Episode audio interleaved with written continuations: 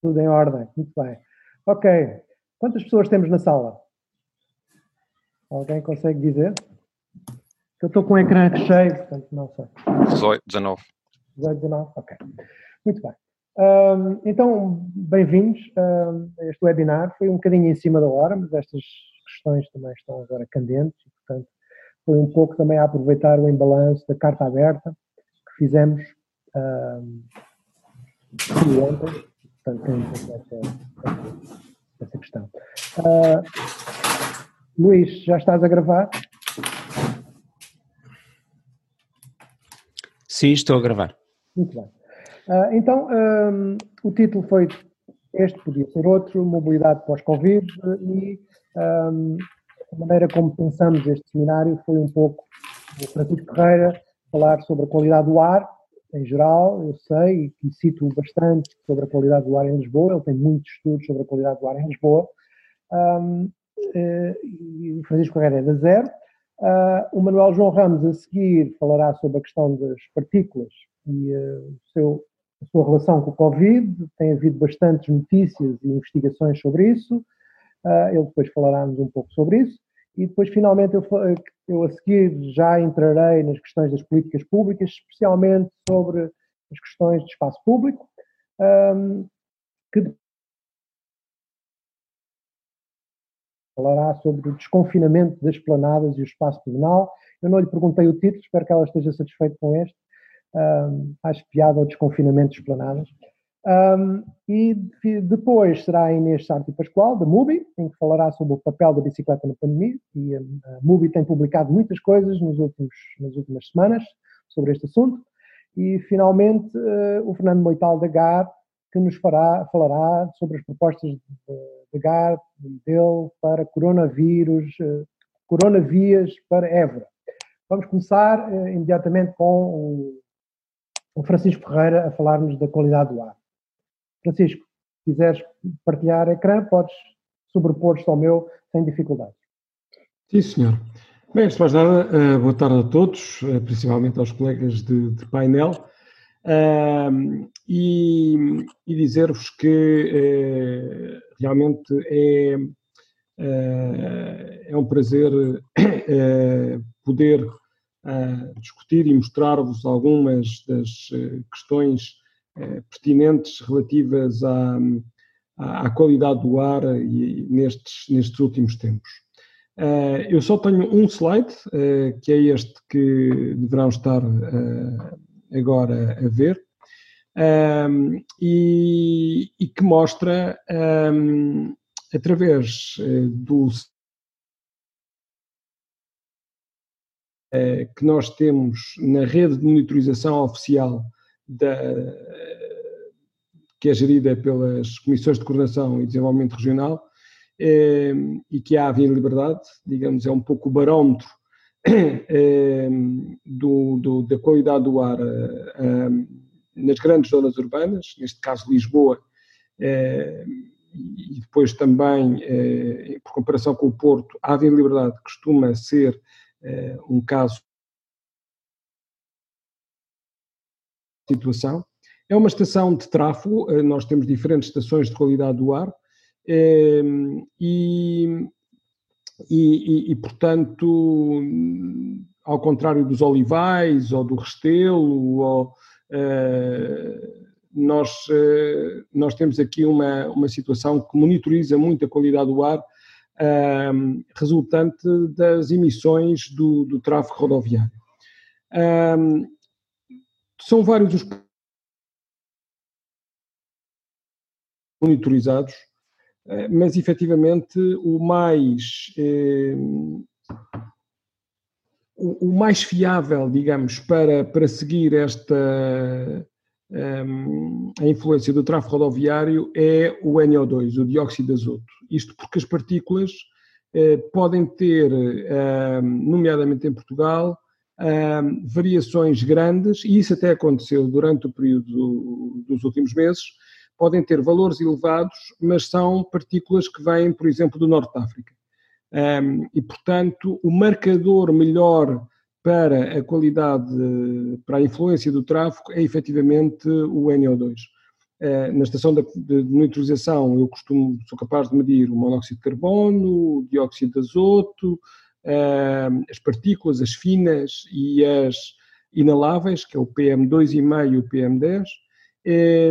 E, e, só para vos dar uma ideia, um, o, o valor uh, o valor médio anual em 2019 uh, para a Avenida Liberdade foi de 56 microgramas por metro cúbico e o valor limite é de 40 microgramas por metro cúbico.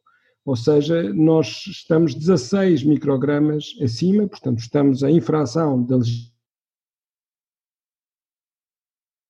ao NO2. Aliás, é curioso que eh, nós até na Avenida Liberdade e noutros locais estamos a conseguir cumprir os valores limites relativos às partículas, não estamos a cumprir os valores limites relativos ao, ao NO2. O NO2 resulta dos motores de combustão, portanto nós temos azoto no combustível, mas temos acima de tudo azoto no ar e, portanto, a elevadas temperaturas, este azoto combina-se com o oxigênio do ar, seja, seja o azoto de, uma, de, de, de, um lado ou do outro, portanto, do combustível ou do ar, e, portanto, é um, um excelente indicador. Este gráfico mostra-vos o que é um dia médio, portanto, de 2019, que é esta curva que tem aqui, na Avenida Liberdade, Uh, como vêm com valores nunca a descer em média uh, abaixo dos 35, uh, e aqui com o pico da manhã e depois acima de tudo com o pico à tarde bem mais prolongado e mais elevado.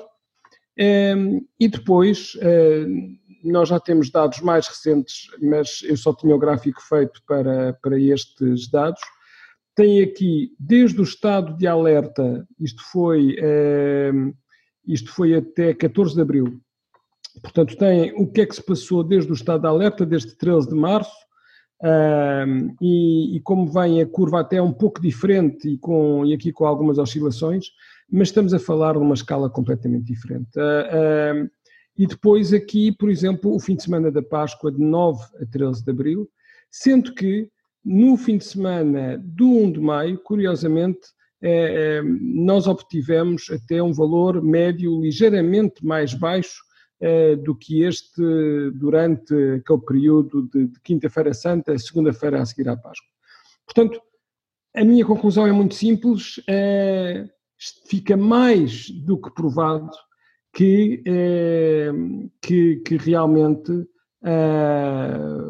o, se retirarmos os automóveis do, do, do, dos centros urbanos, nós conseguimos uma melhoria absolutamente fantástica da qualidade do ar. Aquilo que se verificou na Avenida Liberdade foi um, um recorde em termos da, da, concentração média que tivemos desde que a estação lá foi instalada em 1994 e o NO2 tem efeitos para a saúde, nomeadamente uh, no sistema imunitário, eh, em concentrações elevadas e, portanto, para quem ali trabalha ou para quem ali eh, vive, esta diferença de concentrações eh, faz toda a diferença. E foi este tipo de padrão que nós encontramos também nos outros, nas outras estações, seja em, em, em Lisboa, seja também no Porto, sendo que no Porto a disponibilidade de dados é Ficavam por aqui, penso que mais do que falar muito, a imagem explica e apresenta uh, aquilo que, que, que, é o mais importante uh, neste, neste debate e que é realmente uh, não agora o modelo, mas a possibilidade, a realidade de que eu consigo atingir uma qualidade do ar excelente se efetivamente retirar a principal fonte que me causa os problemas. Muito obrigado, Francisco. Eh, eu acho que é um gráfico que, de facto, fala por si próprio e, e isso também se notou noutras cidades europeias, por exemplo, em Madrid Central, eh, em quando foi instituído eh, a restrição aos veículos, também se notou esse tipo de redução e, portanto, é algo que hoje em dia já é bastante indiscutível. Vamos então, um, o, o, Francisco, não sei se poderá ficar até ao fim, nós estamos a pensar uma hora e meia. Posso até às quatro e tal, quatro e tal, depois okay. um outro compromisso, que, mas, durante bastante tempo vou conseguir estar convosco. Muito bem, eu creio que haverá perguntas depois, eh, as pessoas poderão usar o chat, se quiserem já pôr algumas perguntas ao Francisco e depois no fim poderemos perguntar o que é que uh, alguém irá buscar as, as, perguntas que entretanto surgirem para o Francisco e os outros oradores poderem falar. Manuel? Estás com meio ecrã, mas eu acho que é para continuares a ver os, os as outras uh, as pessoas, não é? Diz, diz. Estás só com meio ecrã, mas é. Não sei o teu porque... desktop, mas não faz mal. Podes, podes ampliar um bocadinho, podes, podes ampliar um bocadinho o teu. Isso, podes ampliar um bocadinho mais. Isso, pronto. Ok, eu acho que assim já se vê bem. Podes começar. Ok. Então vou tentar ser também telegráfico. É uma boa, uma boa oportunidade para começar a falar de coisas sérias. Uh, e aquilo que vou apresentar muito rapidamente são, são extratos de, de, de, dois textos que escrevi para o público no mês passado, há dois meses. Fotografia engraçada. Uh, bom, micropartículas, não vale a pena amassar-vos bastante com, com as micropartículas, provavelmente todos nós sabemos de que é que se trata, dos diâmetros, as PM10, PM2,5, que são poluentes atmosféricos. Aquilo que, aquilo que eu queria sublinhar, adicionando àquilo que o Francisco Ferreira disse, uh, é que os efeitos na saúde pública são doenças respiratórias, diabetes, asma, doenças coronárias e neurológicas. E, e aquilo que, que, queria, queria notar é que precisamente são estas, são estas as doenças que estão associadas a, portanto, as doenças que derivam da, da inalação de, de, micropartículas são precisamente aquelas que estão associadas ao, à, à, à sintomatologia do Covid-19.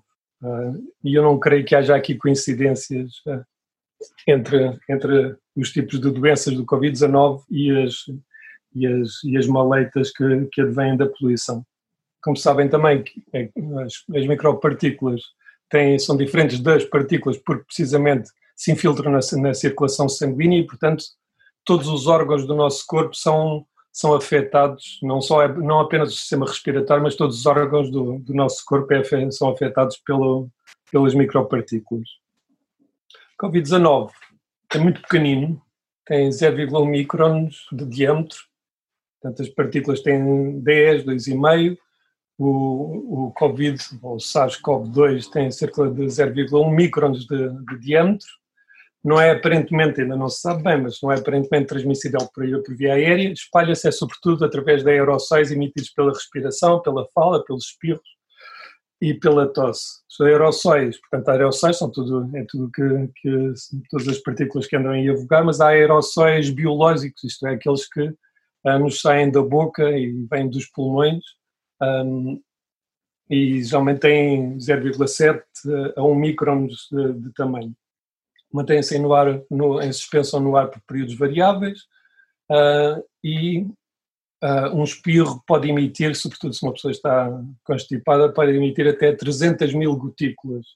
Uh, as gotículas infectadas com vírus, portanto com material genético do vírus, podem permanecer no ar durante longos períodos, até 8 horas, se agregadas às PM10 e às PM2,5. Isto é fulcral, ou seja, as gotículas, os aerossóis que nós emitimos tem, tem, tem, tem a possibilidade de se manter no ar até 8 horas uh, e, portanto, os vírus que estão dentro das gotículas podem, podem permanecer no ar até 8 horas. Um, queria falar da ITA, se calhar é, é, é, introduzir esta coisa da ITA, nem toda a gente sabe o que é ITA, eu também não sabia até há pouco tempo. As ITAs são inversões de temperatura atmosférica, é um fenómeno meteorológico uh, que ocorre quando a temperatura ao nível do Sol, isto tem que ver com, com, as temperaturas diurnas e noturnas, mas quando a temperatura do Sol fica mais baixa do que nas camadas superiores, uh, forma-se uma tampa que impede a dispersão, a dispersão dos poluentes urbanos e industriais na atmosfera.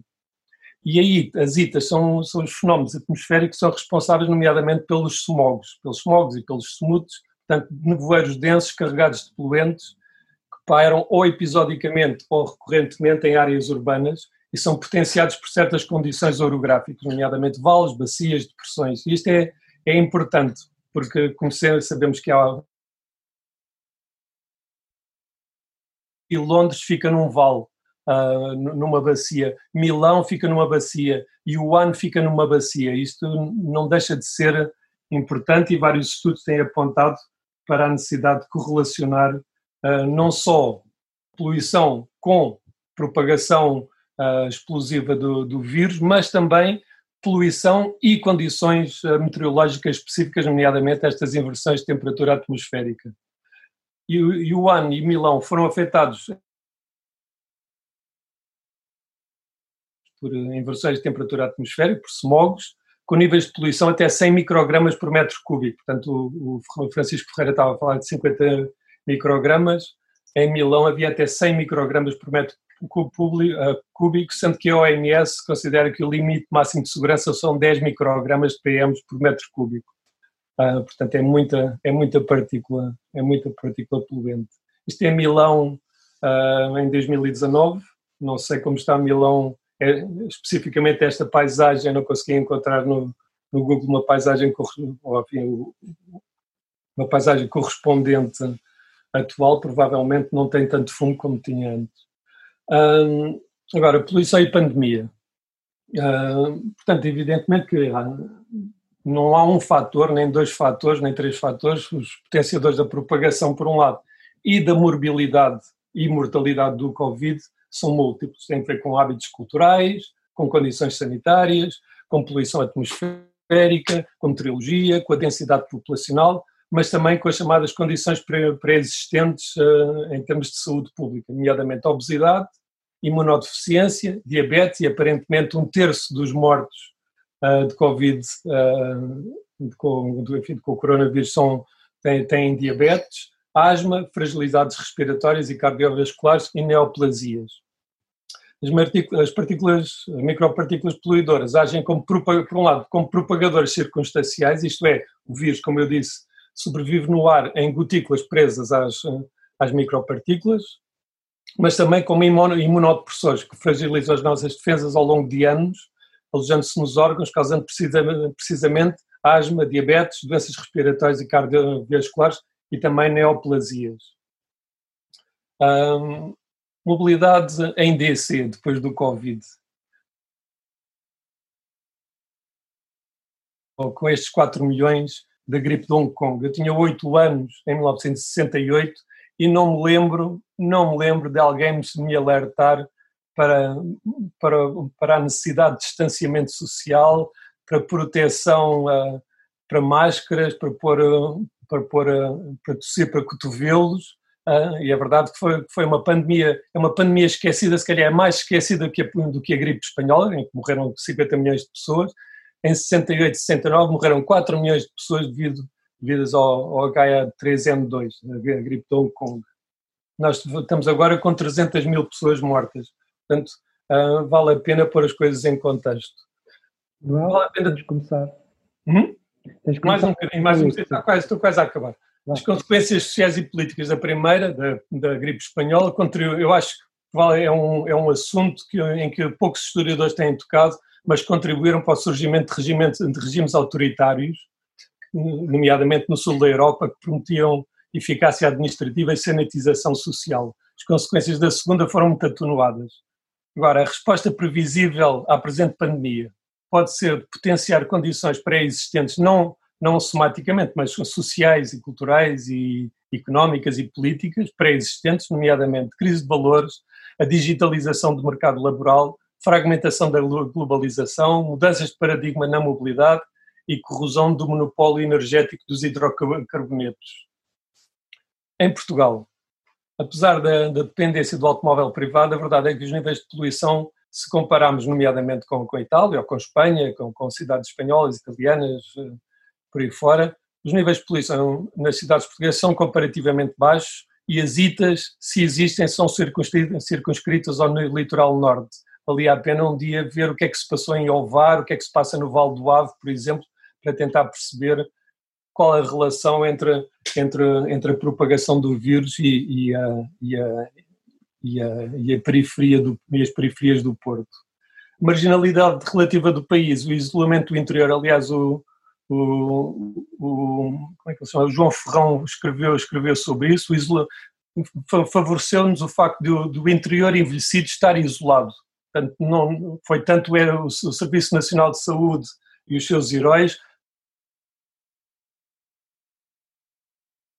que terão contribuído para a relativamente fraca incidência da doença. Só que sedentarismo, obesidade e envelhecimento da população são fatores que se mantêm e, e, e temos que continuar a tê-los em conta. São fatores de risco. A ausência de políticas públicas efetivas de redução da mobilidade assente no, no automóvel privado, conjugadas com o péssimo ordenamento territorial urbano e periurbano, inviabilizam, na minha opinião, alterações. Até agora, os sinais emitidos pelo governo são, por um lado, continuar a confiar na indústria turística. Aliás, a Ryanair e a, a WizJet e a, todos as, uh, os ingleses estão a afiar os dentes para a, invesa, para, a invesa, para a invasão de Portugal no verão. Uh, e por outro lado, a, aposta, a continuidade, continuidade na aposta na produção automóvel para exportação. Portanto, estes dois sinais, aliás, lembram-se o Marcelo Belo de Souza, António Costa, um dos primeiros atos públicos que, que, que terá sido o primeiro, ah, desde o estado de emergência, foi visitar uma fábrica de automóveis. Eu acho que não é, não é, não é de desconsiderar esta opção. Nestas condições, a minha opinião é que os planos autárquicos de instalação de ciclovias, por exemplo, não passam de poeira para os olhos dos eleitores. Isto para, para suscitar um pouco de discussão. E são algum, algumas das, das notícias. Portugal welcomes, to, hopes to welcome tourists back to its beaches from June. Wizz Air announces plans to resume flights to Portugal and Greece. Portanto, vêm aí aviões e vem aí uh, o regresso, uma espécie de suposto re, ou enfim, pelo menos há, há gente que espera um regresso à normalidade. Regresso à normalidade é regresso à, à mobilidade pré-Covid. Pré Okay. São Muito as obrigado. referências minhas do, dos dois artigos, a pandemia do diesel e a oportunidade que se vai perder. Muito, bem, muito obrigado. Um, então agora sou eu, vou ver se consigo Parece partilhar sim. o meu ecrã. Um, continuar. Este. Estão a ver? Uh, bom, uh, em 5, 7 minutos, que foi o que combinamos, de facto não consigo uh, cobrir este tema que é vastíssimo, como vocês podem compreender. E, portanto, um, o que eu vou fazer é vou-vos dar recursos, isto depois será enviado para vocês, e uh, baseado em documentos que saíram mais sobre as estratégias de emergência e não tanto a estratégia de longo prazo uh, em relação ao Covid e as estratégias de emergência em termos de espaço público para as cidades que estão neste momento a recear com, com legitimidade uh, vindo do recrudescimento da invasão dos automóveis a chegar aos centros das cidades. Como sabem, o petróleo baixou muito de preço, portanto vai haver com certeza baixamento dos preços das gasolina, a questão dos transportes públicos também tem menos capacidade, etc. Tudo conversas que vocês já leram, aliás temos a nossa carta um, aberta que, de facto, uh, chama a atenção para estes assuntos. O que nós estranhamos é que não está a haver, tanto da parte do governo português como da parte das autarquias, um, uma reação muito forte uh, a estes problemas. Só para vos uh, mostrar, há aqui alguns documentos, vou-vos basear em três documentos que foram bastante importantes que saíram nas últimas semanas. Este é um deles, eu depois mando-vos as referências por e-mail para toda a gente que está aqui. Uh, um deles é do International Transport Forum, uh, Covid-19 Transport Brief, Respacing Our Cities for, está debaixo do coisa, Resilience. E, e o documento é interessante e tem já uh, questões que, por exemplo, não eram questionadas aqui há 3, 4 meses, que era a dimensão dos passeios. Os passeios nunca eram questão discutida e agora com o distanciamento físico é algo que começa a ser muito discutido. Está aqui dois exemplos, Nova York, com a vermelho são espaços inadequados, um metro e meio. Teremos sorte em Portugal de ter muitos passeios mais do que um metro e meio, mas estão aqui os passeios de um metro e meio. Uh, amarelo é tolerável de um metro a dois metros de passeio e finalmente aceitável mais de dois metros. Estão a ver aqui o exemplo de Paris e de Nova Iorque. Um, há também um estudo muito semelhante uh, em Milão e uh, também poderei partilhar com vocês, mas isto é baseado em análise de sistemas geográficos, uh, sistemas de informação geográfico do OpenStreetMap e de dados que estão neste momento em algumas cidades estão disponíveis publicamente, não sei se Lisboa é possível este tipo de dados ou não. Um, uma das questões que, vai ser um grande debate político é quando começarmos a querer alargar os passeios, a desconfinar e a ter querer espaço para as pessoas caminharem, andarem de bicicleta, etc., é de facto as pessoas começarem a dizer que não há espaço para tudo. Uh, mas não se esqueçam que a distribuição do espaço nas cidades é extremamente político e extremamente injusto. Uh, extremamente injusto porque está aqui coisas aqui este gráfico que também está no documento, as pessoas não se recordam ou não, não, não reparam nisso, mas um carro a 50 km por hora, e muitas das ruas em Portugal, em, em cidades urbanas, os carros andam a mais até de 50 km por hora, ocupam 140 metros quadrados. Ora, 140 metros quadrados não há muitas famílias em Portugal que tenham este tipo de espaço nem para viver, não é? Não, têm esse espaço para, para dormir, comer, conviver, etc. Um, e só de estacionamento são 20 metros quadrados. Ora, estes 20 metros quadrados, cada carro precisa de três lugares de estacionamento para sobreviver. E lembro-me que um carro uh, é, de facto, um instrumento de mobilidade um pouco estranho, porque está 97% da sua vida útil parado. Um, portanto, o investimento que nós fazemos num carro é para ele estar estacionado 97% do tempo. E depois temos, como é óbvio, os outros modos de transportes, como os peões, que ocupam um metro quadrado modestamente. Portanto, tudo aquilo que nós exigimos em termos de espaço, uh, estamos a exigir uh, não mais do que é justo e que deveria acontecer. Bom, este, este documento tem alguns exemplos, tem aqui um exemplo um pouco paradigmático de, de retirar o estacionamento, estão a ver, alargam, portanto, a figura da, da, esquerda é antes do Covid, a figura da direita é aquilo que se pode fazer como emergência, portanto, retira-se o estacionamento, que é algo bastante polémico, controverso e, e, e político. Uh, o passeio é alargado para o espaço de estacionamento, alarga-se um pouco a ciclovia e reduz a dimensão da uh, via de circulação automóvel. Estão a ver que mesmo assim o, o motorista que está dentro do automóvel um, ainda tem muito espaço que ele está a ocupar. Uh, uma das coisas que se reparou durante o confinamento é a questão da velocidade. A questão da velocidade durante o confinamento e a quarentena, uh, houve, e toda a gente leu essas notícias, que houve umas descidas enormes dos sinistros, tanto em Portugal, está para dos 70%, em todos os países os sinistros baixaram. Em Portugal e em muitos países, em muitas cidades, o atropelamento dos peões manteve-se. O que quer dizer que o risco, isto é, aquilo que as pessoas estavam a arriscar, aquelas que tinham que ir trabalhar para questões essenciais, é? os tais heróis do Serviço Nacional de Saúde, etc., estavam a ser atropeladas em situações de risco muito maior. Porquê? Porque o tráfego baixou, mas acabaram por morrer o mesmo número de pessoas atropeladas. Portanto, isso significa que o risco aumentou hum, consideravelmente. O outro documento é da Cerema, francês, uh, e também tem algumas propostas uh, rápidas. Nota-se que o documento é feito muito rapidamente, sem grandes cuidados gráficos. Tem aqui também uma, um exemplo em que eh, de duas vias eh, automóveis, duas mais duas eh, vias automóveis, o que eles fizeram foi tiraram duas delas, passaram o lado esquerdo para, para lá e para cá e aumentaram o passeio numa das vias e fizeram a pista ciclável na outra via que tiraram.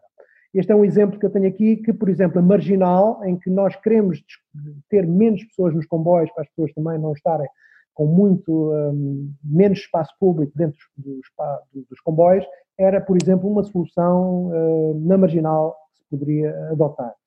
Infelizmente, uh, o Instituto de Estradas e as autarquias não parecem muito viradas para este tipo de coisa.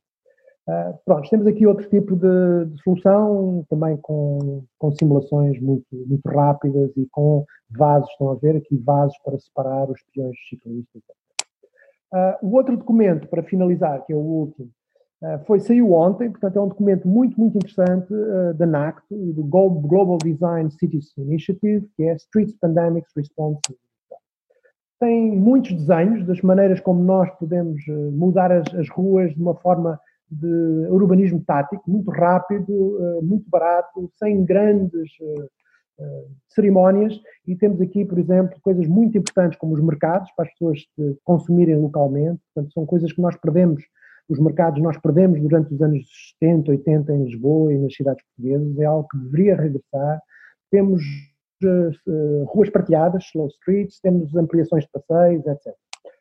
Eu não estou a controlar muito o tempo, posso estar a abusar da minha, do facto de ser o automoderador e, portanto, comecem a acenar, eu já, já me perdi um bocadinho.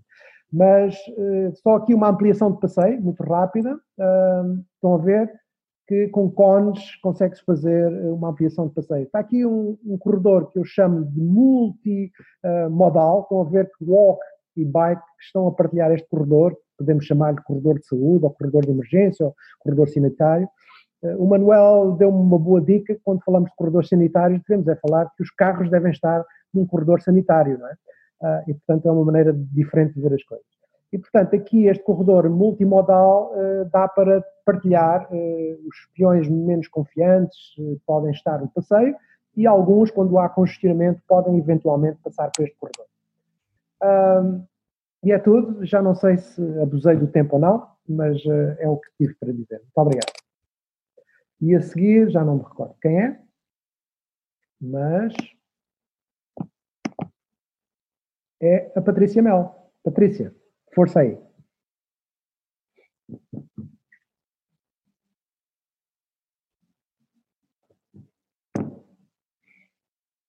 Sim, estão a ouvir? Sim, estamos a ouvir. Levaste 8 minutos e 40 segundos. Então, abusa aí. não, não, não, eu acho que não, não vou precisar de abusar. Vou só partilhar também o ecrã, também só tenho um slide.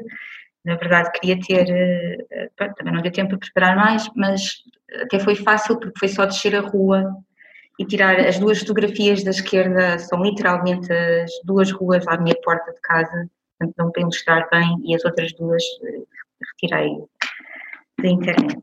Um, mas então, uh, bem, primeiro obrigada pelo convite. Uh, eu queria, bem, em boa verdade já fizeste algum trabalho por mim, Mário, porque fizeste a parte toda da introdução a descrever a injustiça e o enviesamento a favor do carro na distribuição do espaço público. Uh, antes disto, deixando só pôr aqui o tempo a contar. E eu ia começar por aí, de facto, de mencionar nessa, uh, nessa injusta distribuição do espaço público a favor uh, do carro e, e, e, de como isso liga com, com, em particular, as políticas de estacionamento e que é o que eu quero ligar, em particular, com as medidas relacionadas com o desconfinamento das planadas e o espaço pedonal. Também quero, do que vou falar, vou também ligar muito com o que foi uh, escrito na carta aberta que a Ana Pereira, uh, Bicycle Mayor de Lisboa e também da Bicicultura, também escreveu no, início desta semana e, e, e, portanto, vou mais ou menos uh, seguir por aí. Então, uh, desconfinamento das planadas e o espaço pedonal, Covid-19 como oportunidade para quem souber aproveitar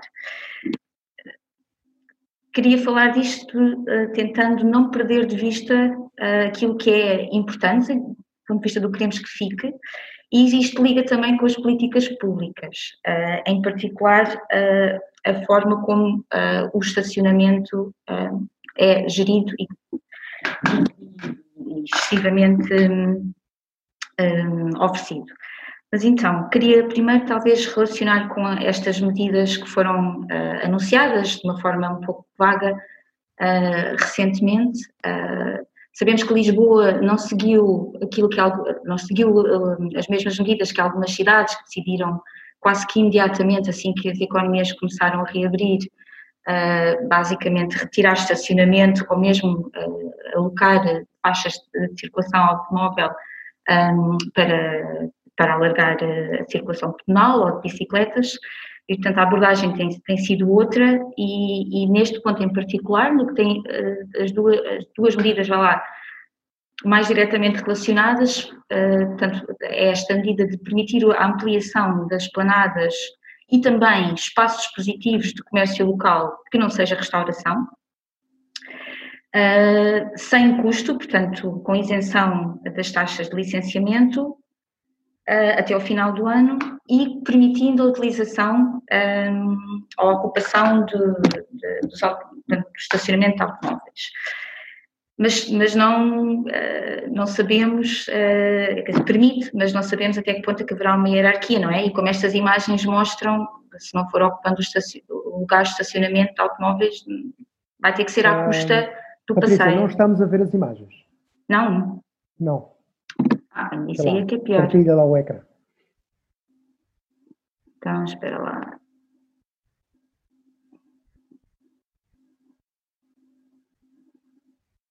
E agora? Agora acho que sim. Ótimo, já está. Já está? Ah, pois, tá então, olha, perderam a parte do início que eu estava a dizer, sim, que basicamente de, uh, as duas imagens da esquerda são literalmente aqui da, da, da minha rua e ilustram bem o potencial conflito entre uh, a ampliação das esplanadas e, e, manter espaço para circulação pedonal. mas então estava a dizer que eh, por um lado, eh, esta medida de permitir eh, a ampliação das planadas, mas também espaços positivos de comércio local que não seja de restauração, podendo, portanto, com isenção de taxas e, e podendo ocupar os lugares de estacionamento, e depois também, e esta parte aqui acho que é aquela que ainda não está bem definida, também porque penso que está para sair um diploma em que estará mais claro quais é que são as medidas uh, que, que, serão também possíveis de, de, expansão ou ampliação do espaço pedonal, um, mas uh, a questão que eu acho que era importante discutir aqui é até que ponto estas medidas que me parecem ser muito casuísticas, não é? São um bocadinho ad hoc, uh, permitem de facto concretizar a oportunidade. Por um lado, melhorar o espaço público, não é? Para usufruto não apenas privado de quem tem um automóvel que estaciona uh, a um valor altamente subsidiado, um, mas também uh, garantir que o que quer que se consiga fazer agora e fazer bem permaneça quando voltarmos a uma eventual normalidade em que o distanciamento social não, não, é, não, é, não, não será necessário, ou pelo menos não, não como, como é agora. E, e isso implica que um, ligo agora com as políticas públicas. Isso implica que se repense os instrumentos que se têm de gestão do espaço público, em particular as políticas de, de estacionamento na via pública uh, e, e, não só na via pública. E eu acho que este é é o ponto que era também importante discutir, uh, ou seja, como é que se consegue garantir que, voltando a uma normalidade, conseguimos manter o espaço que tenha sido recuperado de estacionamentos e ter mecanismos que permitam continuar a, a expandir esse espaço para outros usos uh, de usufruto comum. Um, evitando, por exemplo, situações como estas estão aqui no canto uh, inferior direito. Ou seja, se por um lado é, são boas notícias uh, as esplanadas poderem expandir-se para o que são atualmente lugares de estacionamento automóvel, por outro lado, também não queremos substituir uma privatização do espaço público para estacionamento automóvel por outra privatização do espaço público para esplanadas só com o fim de, um, para os clientes pagantes de, de, desses restaurantes. Uh, e também é, e neste momento, como, tem, como há isenção uh, das taxas de licenciamento, é também importante pensar, pensar sobre isso. E, e nesse sentido, talvez as medidas que foram aprovadas, aparentemente já aprovadas, não sabemos bem como é que depois vão ser operacionalizadas, que permitissem, eh, que dessem um incentivo a que eh, a ampliação destas esplanadas viesse já com eh, incentivo para que os estabelecimentos não, não simplesmente os ocupem com só amenidades especificamente para os clientes pagantes, mas também amenidades de usufruto mais público, ou seja, com a vegetação natural, com espaços também de encontro, Uh, acho que isto também, se calhar, e aqui estou a ligar com, o que a Ana escreveu na carta aberta, acho que isto também era importante, se calhar, já ter sido pensado. Então já vou quase em sete minutos, portanto acho que, uh, em termos do que eu acho que era mais interessante, se calhar, discutir, ou depois de havendo, tivemos tempo, espero que sim, é como é que conseguimos fazer com que algumas destas medidas permitam também desbloquear uh, os anticorpos e o tabu de se falar do problema de, de, das políticas de estacionamento, não é? E como é que podemos fazê-las funcionar a favor, uh, a favor da qualidade de vida e de uma mobilidade mais sustentável, porque no fundo o tema é esse, não é? Um, acho que vou parar por aqui. Muito bem. Para não ocupar mais tempo. Muito bem, excelente, Patrícia. Uh, eu é que devia ter posto a moderar. eu, já estou eu já estou treinada, não é? Nessa parte. Uh, então agora uh, a Inês, enquanto a Inês partilha o ecrã, devo dizer que eu, que eu troco uns e-mails sobre estacionamento da Patrícia às vezes e, e, é algo que nós devemos uh, começar a pensar muito seriamente. os subsídios escondidos e não tão escondidos ao automóvel. se nós calcularmos o preço do, que nós pagamos por metro quadrado de estacionamento, especialmente se formos residentes, não é? Aliás, Lisboa mudou para que o primeiro carro neste momento é gratuito. É? Embora ainda não esteja implementado. Ainda não esteja implementado, ok. Mas, mas há um, um novo regulamento que reduziu o preço. Mas mesmo anteriormente, não é? Estávamos a falar para o primeiro carro de um euro por mês. Um, um euro por mês, exatamente. Uh, Inês, já está? Estás Olá. com a apresentação? Sim, eu preciso é que a Patrícia tire o ecrã dela para conseguir pôr a minha. Acho que não, acho que não, cada um pode tá. se sobrepor por cima uns dos outros, não é? Depois aqui está a dizer que não, que tem ah, não? que o outro então, participante então, Patrícia, tem lá, que parar. Então, Bem, eu já, eu, eu, já o tirei, é, em boa verdade, até já fechei. Não sei porque. Estou a ver um ecrã, não sei é de quem é. Com uma é uma e uma praia. É, mas não deve ser o meu, porque o meu já está fechado. Então, então Inês, tens o teu ecrã. Ok, então pronto. O teu ecrã agora... está a funcionar. Isso, já está. Pronto, agora já está. Já está. Muito bem, excelente. Então. Vamos a ver MUBI 2020. então, olá a todos. Um, obrigada pela oportunidade de estar aqui a representar a MUBI. Uh, eu estou aqui enquanto associada da MUBI. Uh, a MUBI é uma associação pela mobilidade urbana em bicicleta, sem fins lucrativos, foi constituída em 2009 e é composta uh, por ciclistas urbanos voluntários um, atua para melhorar as condições de uso da bicicleta como meio de transporte utilitário e recreativo. A missão da MUBI é ajudar a criar condições para que qualquer pessoa possa utilizar a bicicleta como veículo de forma fácil, agradável, eficiente, segura e que os benefícios desta opção sejam amplamente reconhecidos. Um, as mudanças de paradigma da mobilidade aconteceram com uma sociedade civil uh, interventiva e um compromisso político consistente. A MUBI enquadra-se precisamente neste sentido, portanto, pretende representar a sociedade civil em prol da mobilidade ativa. E, nomeadamente, desde que estamos uh, perante esta pandemia, temos feito muito trabalho, já, já tinha sido feito Antigamente também. Uh, porque a bicicleta? Já todos sabemos os benefícios de andar de bicicleta, mais espaço público, saúde, economia, rapidez, flexibilidade, ambiente, segurança, produtividade e equidade. Portanto, é um, é um maior bem-estar para todos. E é por isso que defendemos a utilização deste meio de transporte. Então, desde que surgiu esta pandemia, o que é que temos feito? Temos estado a trabalhar imenso.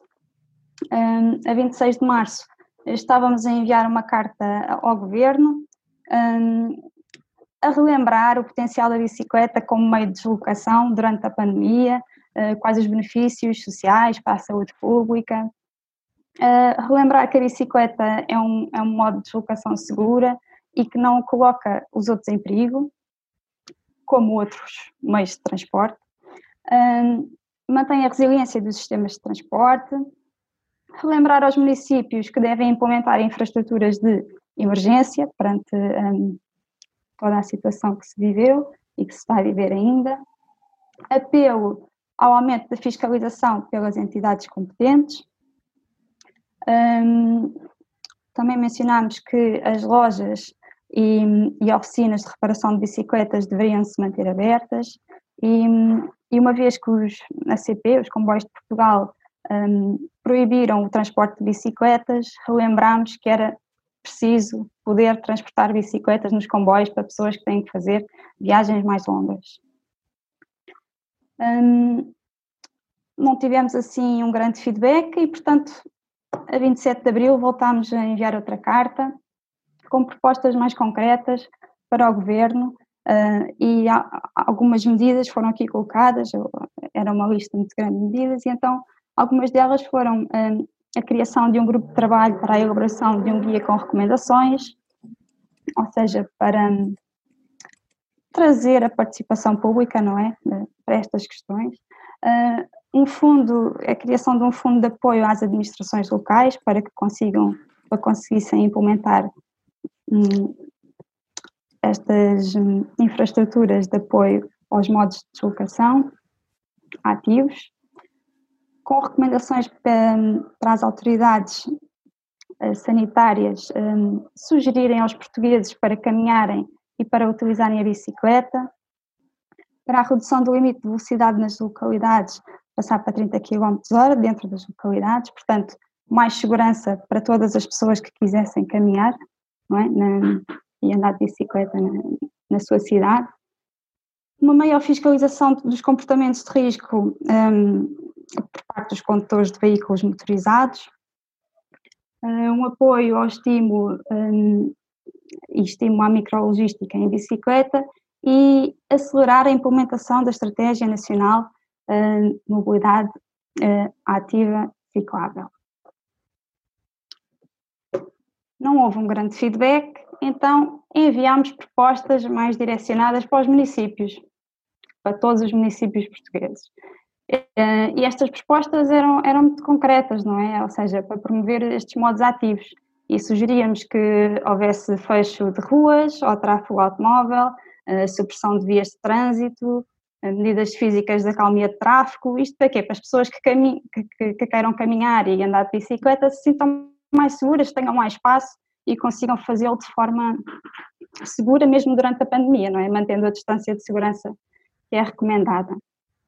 Um, propusemos também que a redução, ah, lá está, aos 30 km hora dentro de, do meio urbano, alargamento e desobstrução dos passeios, porque se houver um carro estacionado em cima de um passeio, eu a caminhar não vou conseguir passar uh, no passeio, não é? Um, redução dos tempos de espera nas passagens de, de peões semaforizadas, ou seja, um, se as pessoas estão a andar e depois ainda têm que se aglomerar junto aos, aos semáforos para poder passar para o outro lado, não vamos conseguir manter a distância de segurança recomendada, não é? Criação de ciclovias pop-up, sem prejudicar o espaço pedonal. Nós não defendemos ciclovias em cima do passeio, não é? Os passeios são para as pessoas andarem, uh, as ciclovias devem ser feitas na estrada e, portanto, estas ciclovias pop-up um, seriam coisas assim rapidamente uh, feitas, uh, com tinta, um spray e tal, e criar umas, umas ciclovias na, na estrada.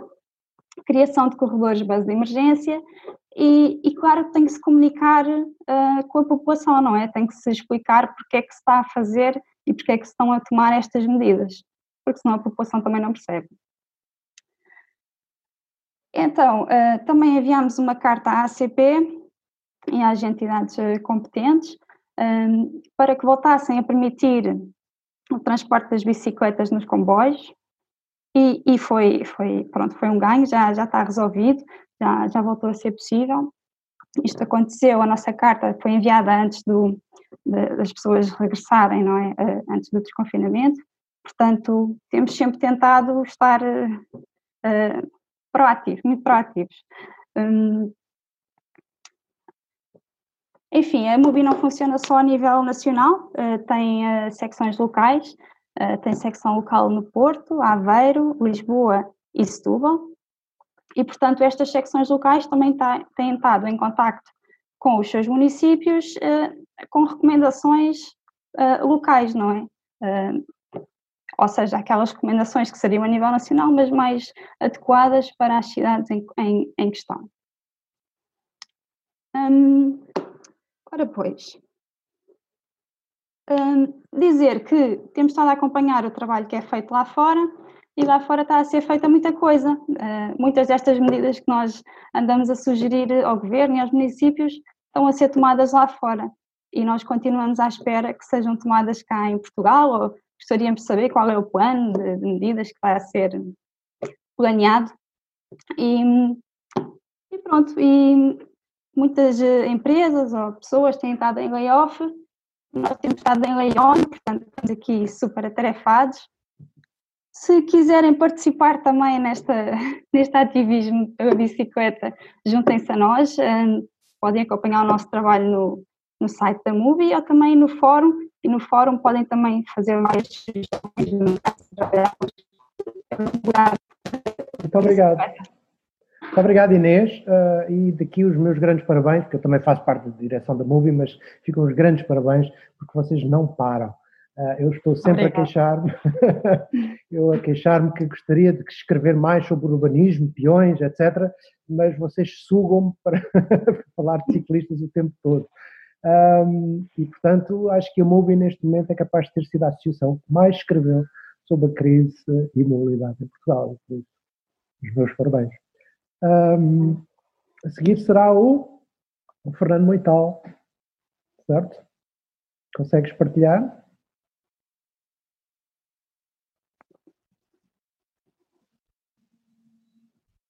Falará sobre. Fernando Moital é de GAR, de Évora, e vai falar de coronavias. Tens que tirar os, os participantes da frente. Isso. Agora estamos bem. Estamos sem. Uh, ecrã, ecrã.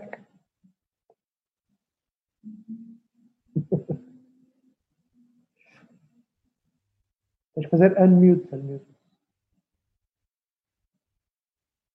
No teu. Na tua. Não. Não, não. No teu no teu ecrã, no teu, na tua imagem, podes fazer unmute no, no canto da tua imagem.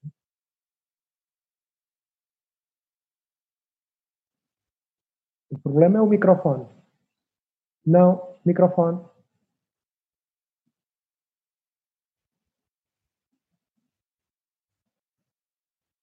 Fernando, não, não te ouvimos. Tens que ligar o microfone. A ver se eu consigo daqui. Não, não consigo. Terás que ser tu a ligar o microfone. Agora já se ouve. Já se ouve? Sim, sim. Ah, eu não ouço. As outras pessoas ouvem? Não. não também não ouço. Só a Inês é que ouve. não, não ouvimos, não ouvimos, Fernando. Tens que ligar o microfone.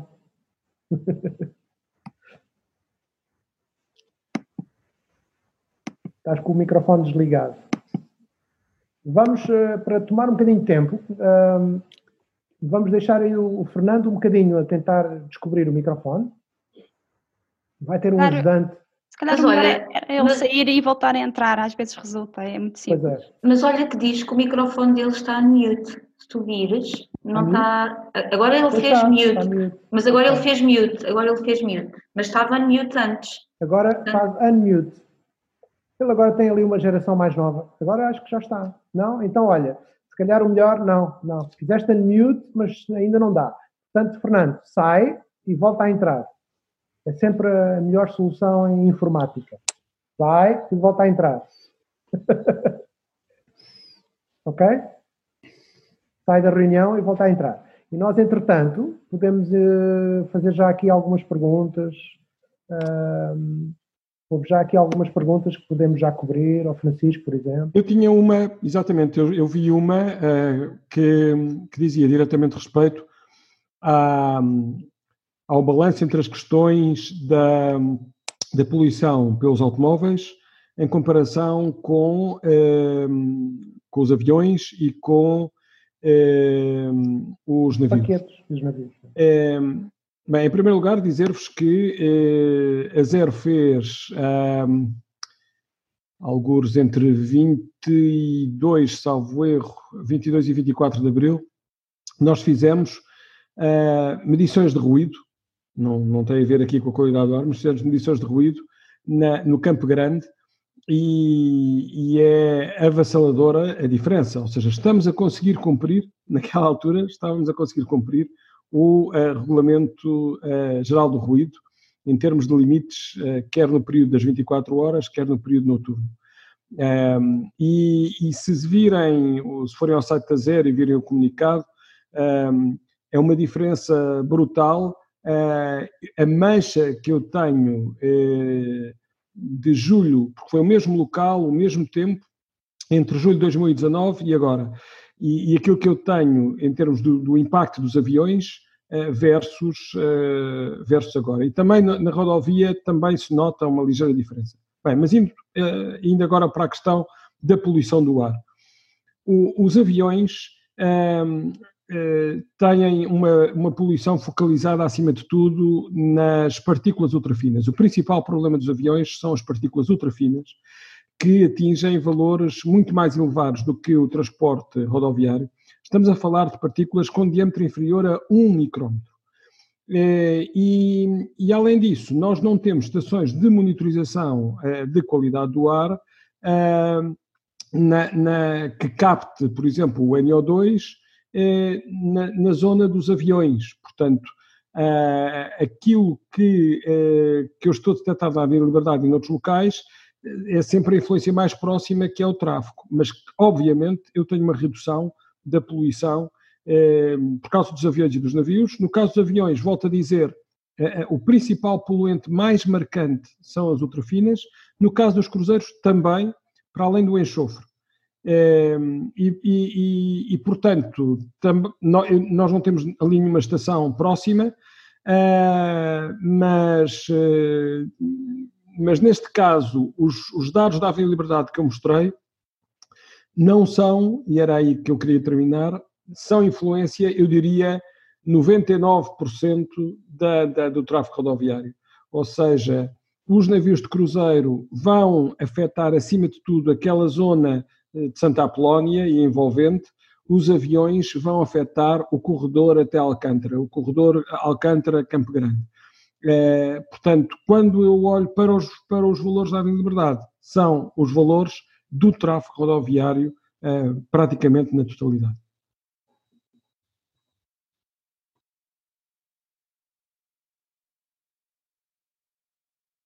Mário, tens que abrir o microfone. Sim.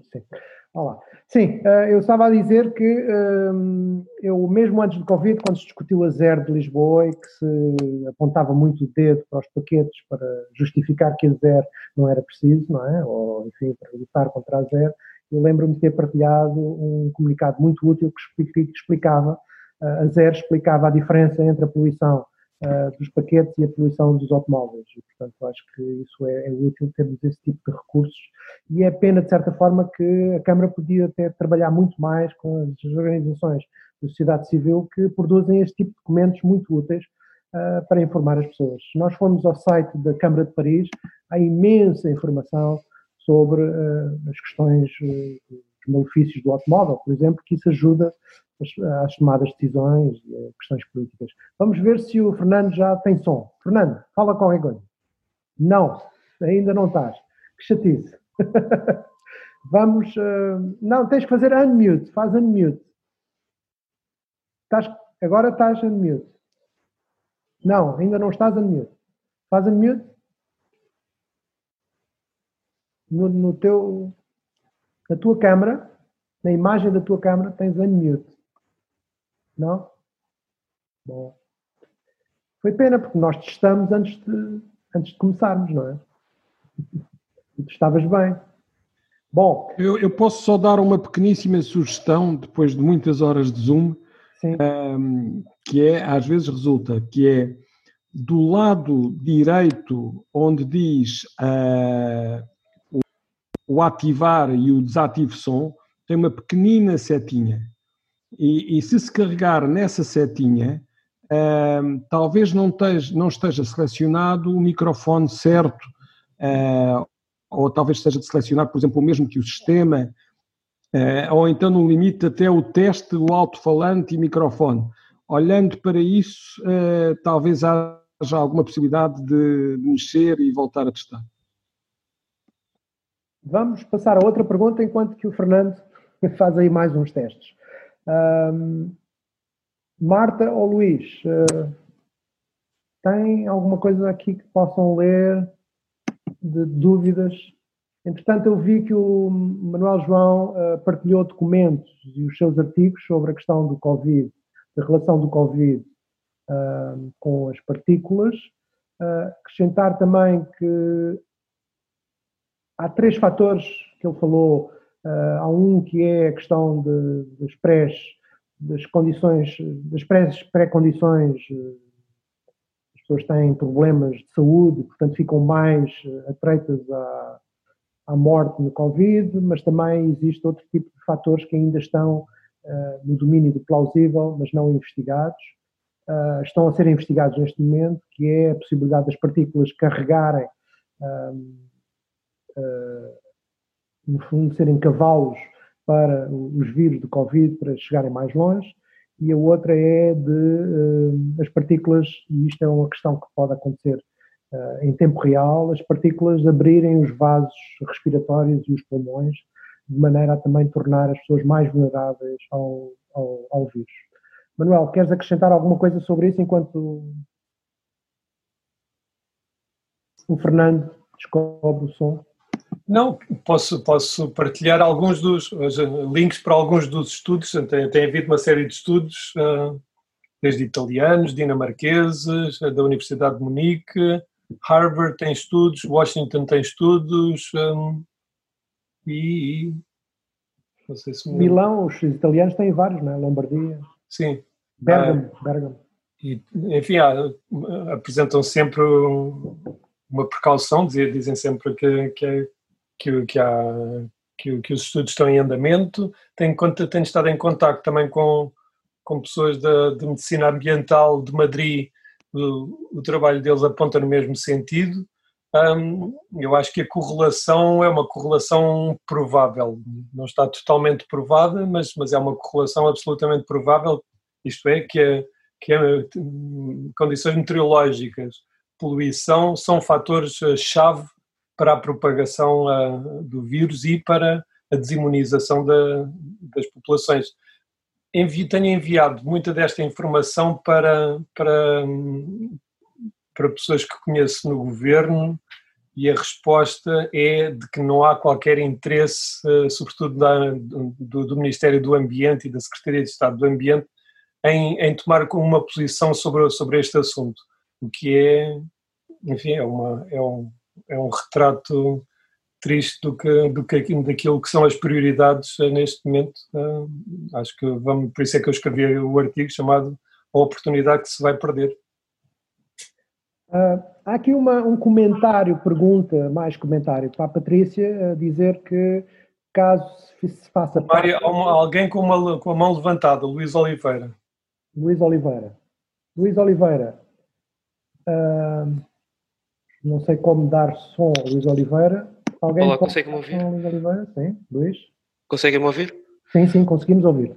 Eu tentava escrever. Uh, eu acho que aqui uh, nós estamos, somos um conjunto de pessoas que estão interessadas na área da mobilidade, da mobilidade sustentável, e estamos muito por dentro daquilo que é feito, daquilo que são as melhores práticas, etc. Eu próprio, por motivos profissionais, viajo para outros sítios e já andei de bicicleta em Bruxelas, em Amsterdão, em Berlim, e, e ganho noção daquilo que uma pessoa ganha ao tirarmos espaço público ao carro, sendo que eu próprio, inclusive no meu emprego anterior, tinha automóvel de serviço e tinha-me tornado muito automóvel dependente. Entretanto, inverti um bocado esse papel. Ora, nós podemos uh, comunicar isto às pessoas com exemplos que as pessoas conheçam e com os quais se relacionem. Por exemplo, lembro nos anos 80, 90, irmos ao Terreiro do Passo, aquilo estar atulhado de carros e nós não tínhamos espaço para nós. E hoje em dia nós vamos ao Terreiro do Passo e uma das coisas que a maior parte das pessoas hoje diria que era impensável voltar a permitir lá estacionamento.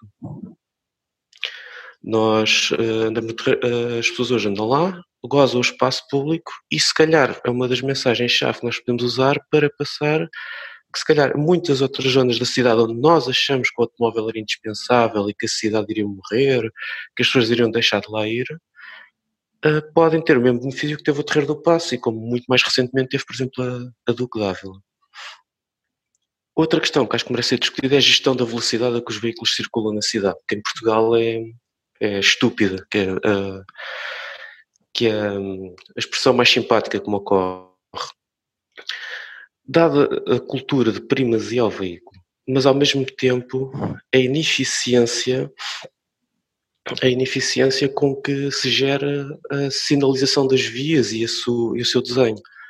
Quando nós estamos em Lisboa e a Câmara de Lisboa nos diz que o limite de velocidade, na Avenida Lusíada, é o mesmo que na rua onde eu moro, que é uma rua onde há duas escolas, residências e lojas, isso perde um bocado, as pessoas ganham noção do quê? Estes, os decisores políticos não sabem definir limites de velocidade, portanto eu vou andar à velocidade que eu acho segura.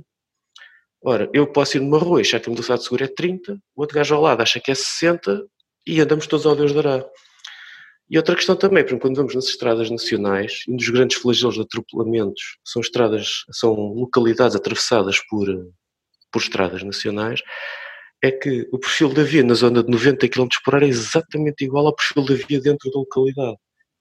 Em quase todos os países onde eu vou, exceto nos Estados Unidos, uh, o perfil da via, quando eu vou estrada, ao entrar numa localidade, é alterado. Portanto, a via é estreitada, há medidas de redução de velocidade, etc. Portanto, eu acho que a questão da gestão da velocidade tem que ser completamente alterado o paradigma, como os limites de velocidade são definidos e as vias são desenhadas.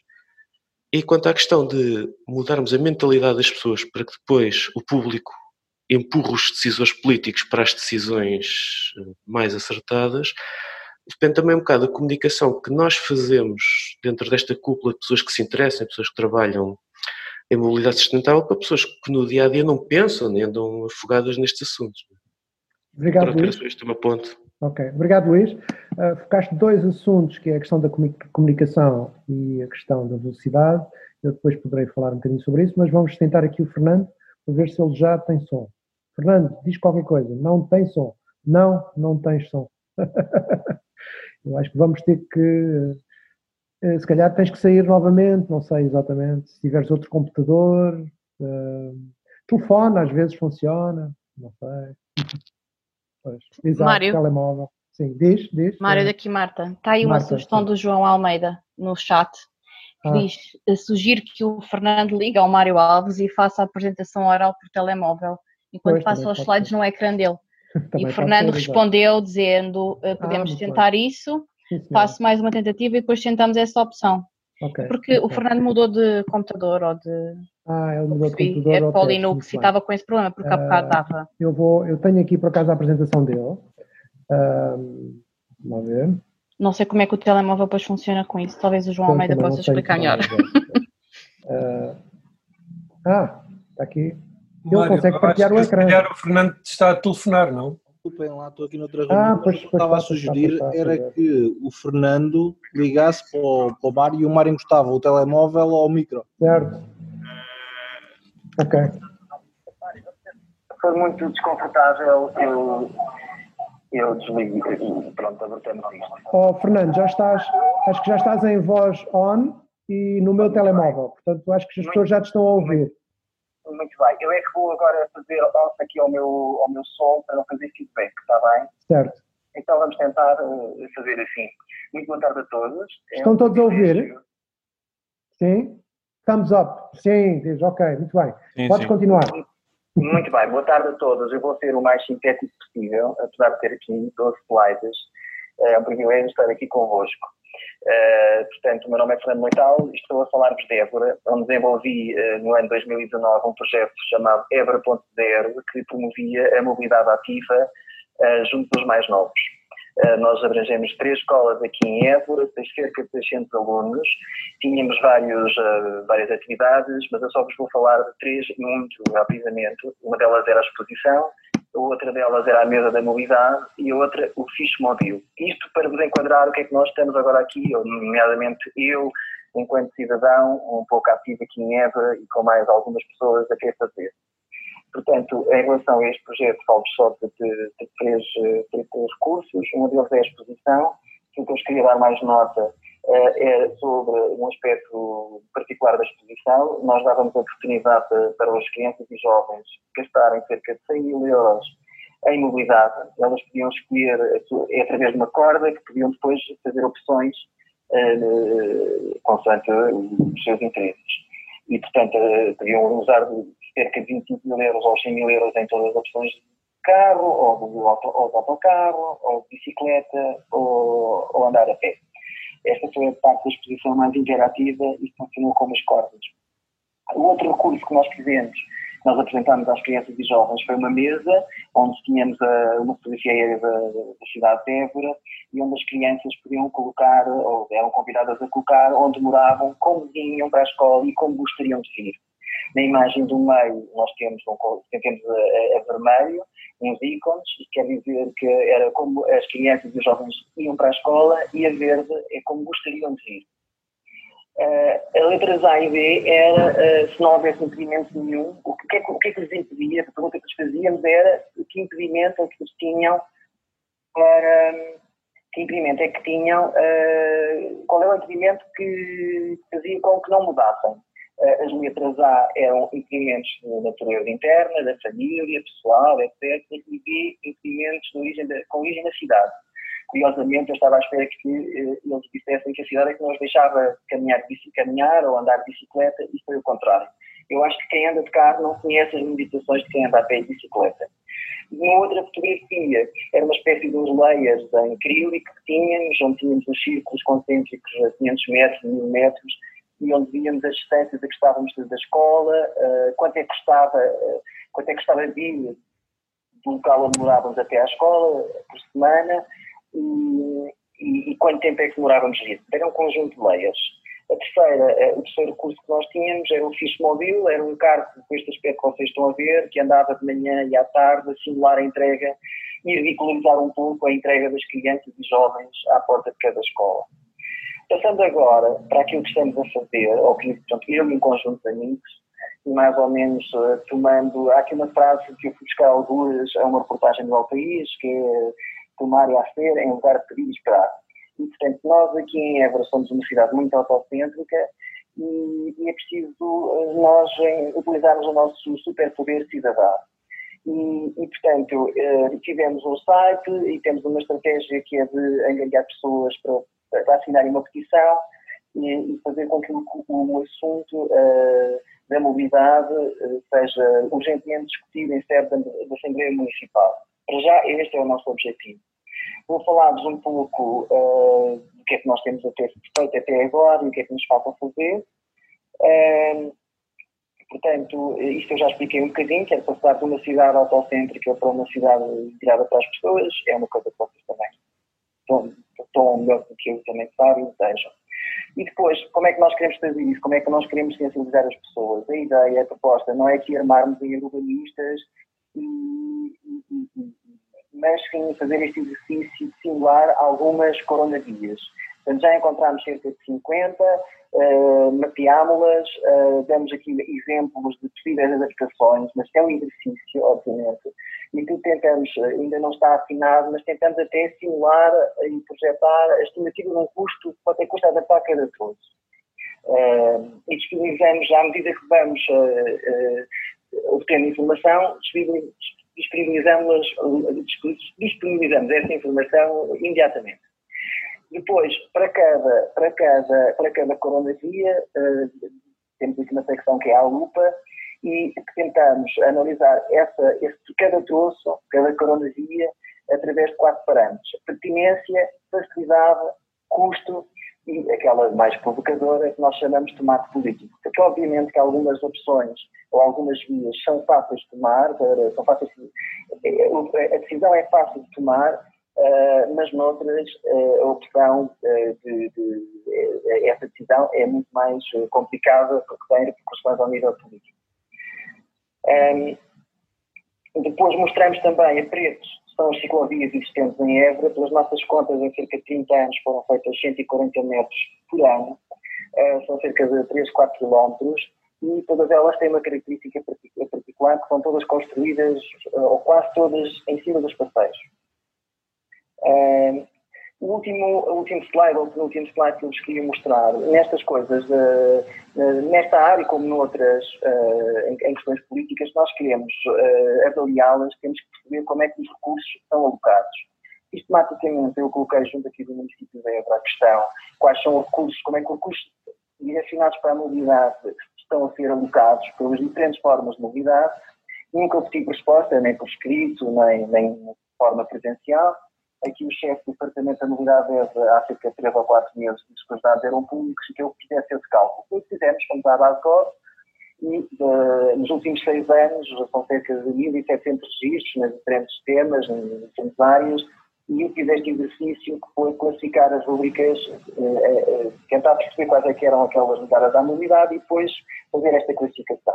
Qual é o, se isto é digno ou não, eu, eu, eu, eu, costumo responder, é tanto mais fidedigno quanto mais a informação o município disponibilizar.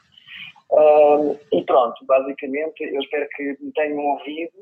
Uh, eu não sei quanto tempo é que demorei, mas eu acho que foi, relativamente breve. E era isto que eu tinha para já, para, para já, para para este, para este Muito obrigado a todos. Muito obrigado. Isto de facto é um, foi um grande desenrascante, sim senhora. Eu estou. eu acho que funcionou, estou a ver as caras a dizer que sim, e portanto acho que ouviram, muito bem, e não estava nada à espera que se pudesse fazer uma coisa destas, mas sim, a tecnologia é assim.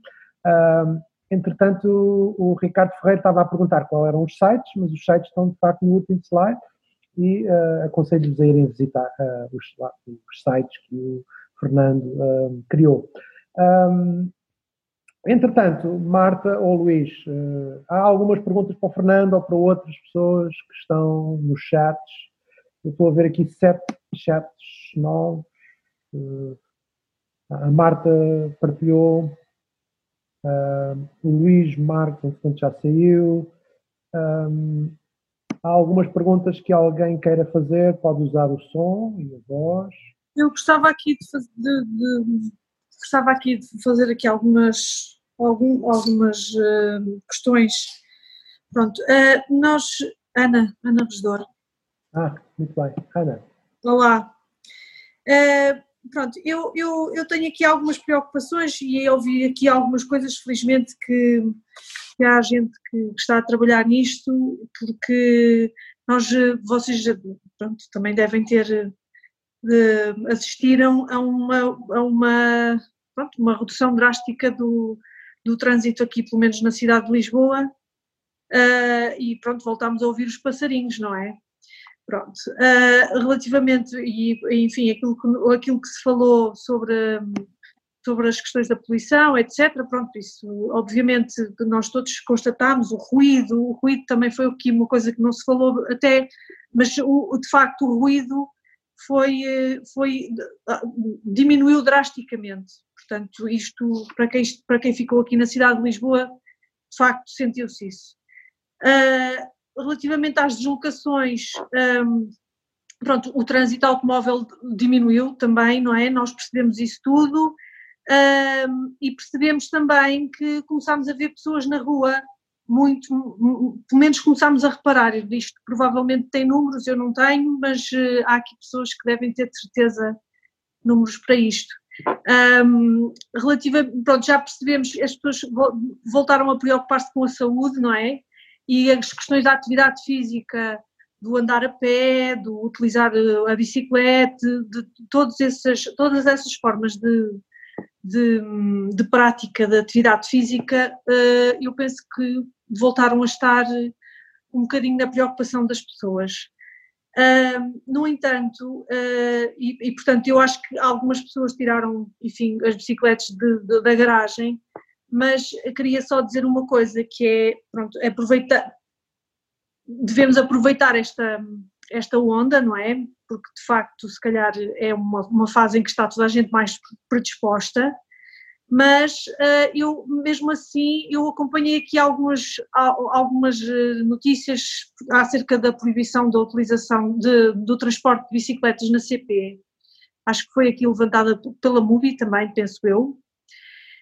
Um, e, e, portanto, a questão é, é, que se nós, se for para ser sustentável eh, e, portanto, esta entrada de, de automóveis na cidade, quando voltarmos outra vez à normalidade, este, este, grande fluxo de entrada de automóveis, provavelmente, se não tivermos a ajuda da CP, ajuda não, mas uh, o, o digamos, a, a, predisposição da CP, do metro e, e, e, digamos, de transporte de pessoas vindas dos subúrbios, se esse, se esse tipo de companhias não estiverem predispostas para este tema, vamos voltar a ter a ausência de alternativas, porque neste momento as pessoas têm algum receio de andar de transportes públicos, por causa da questão do, do espaço fechado, etc.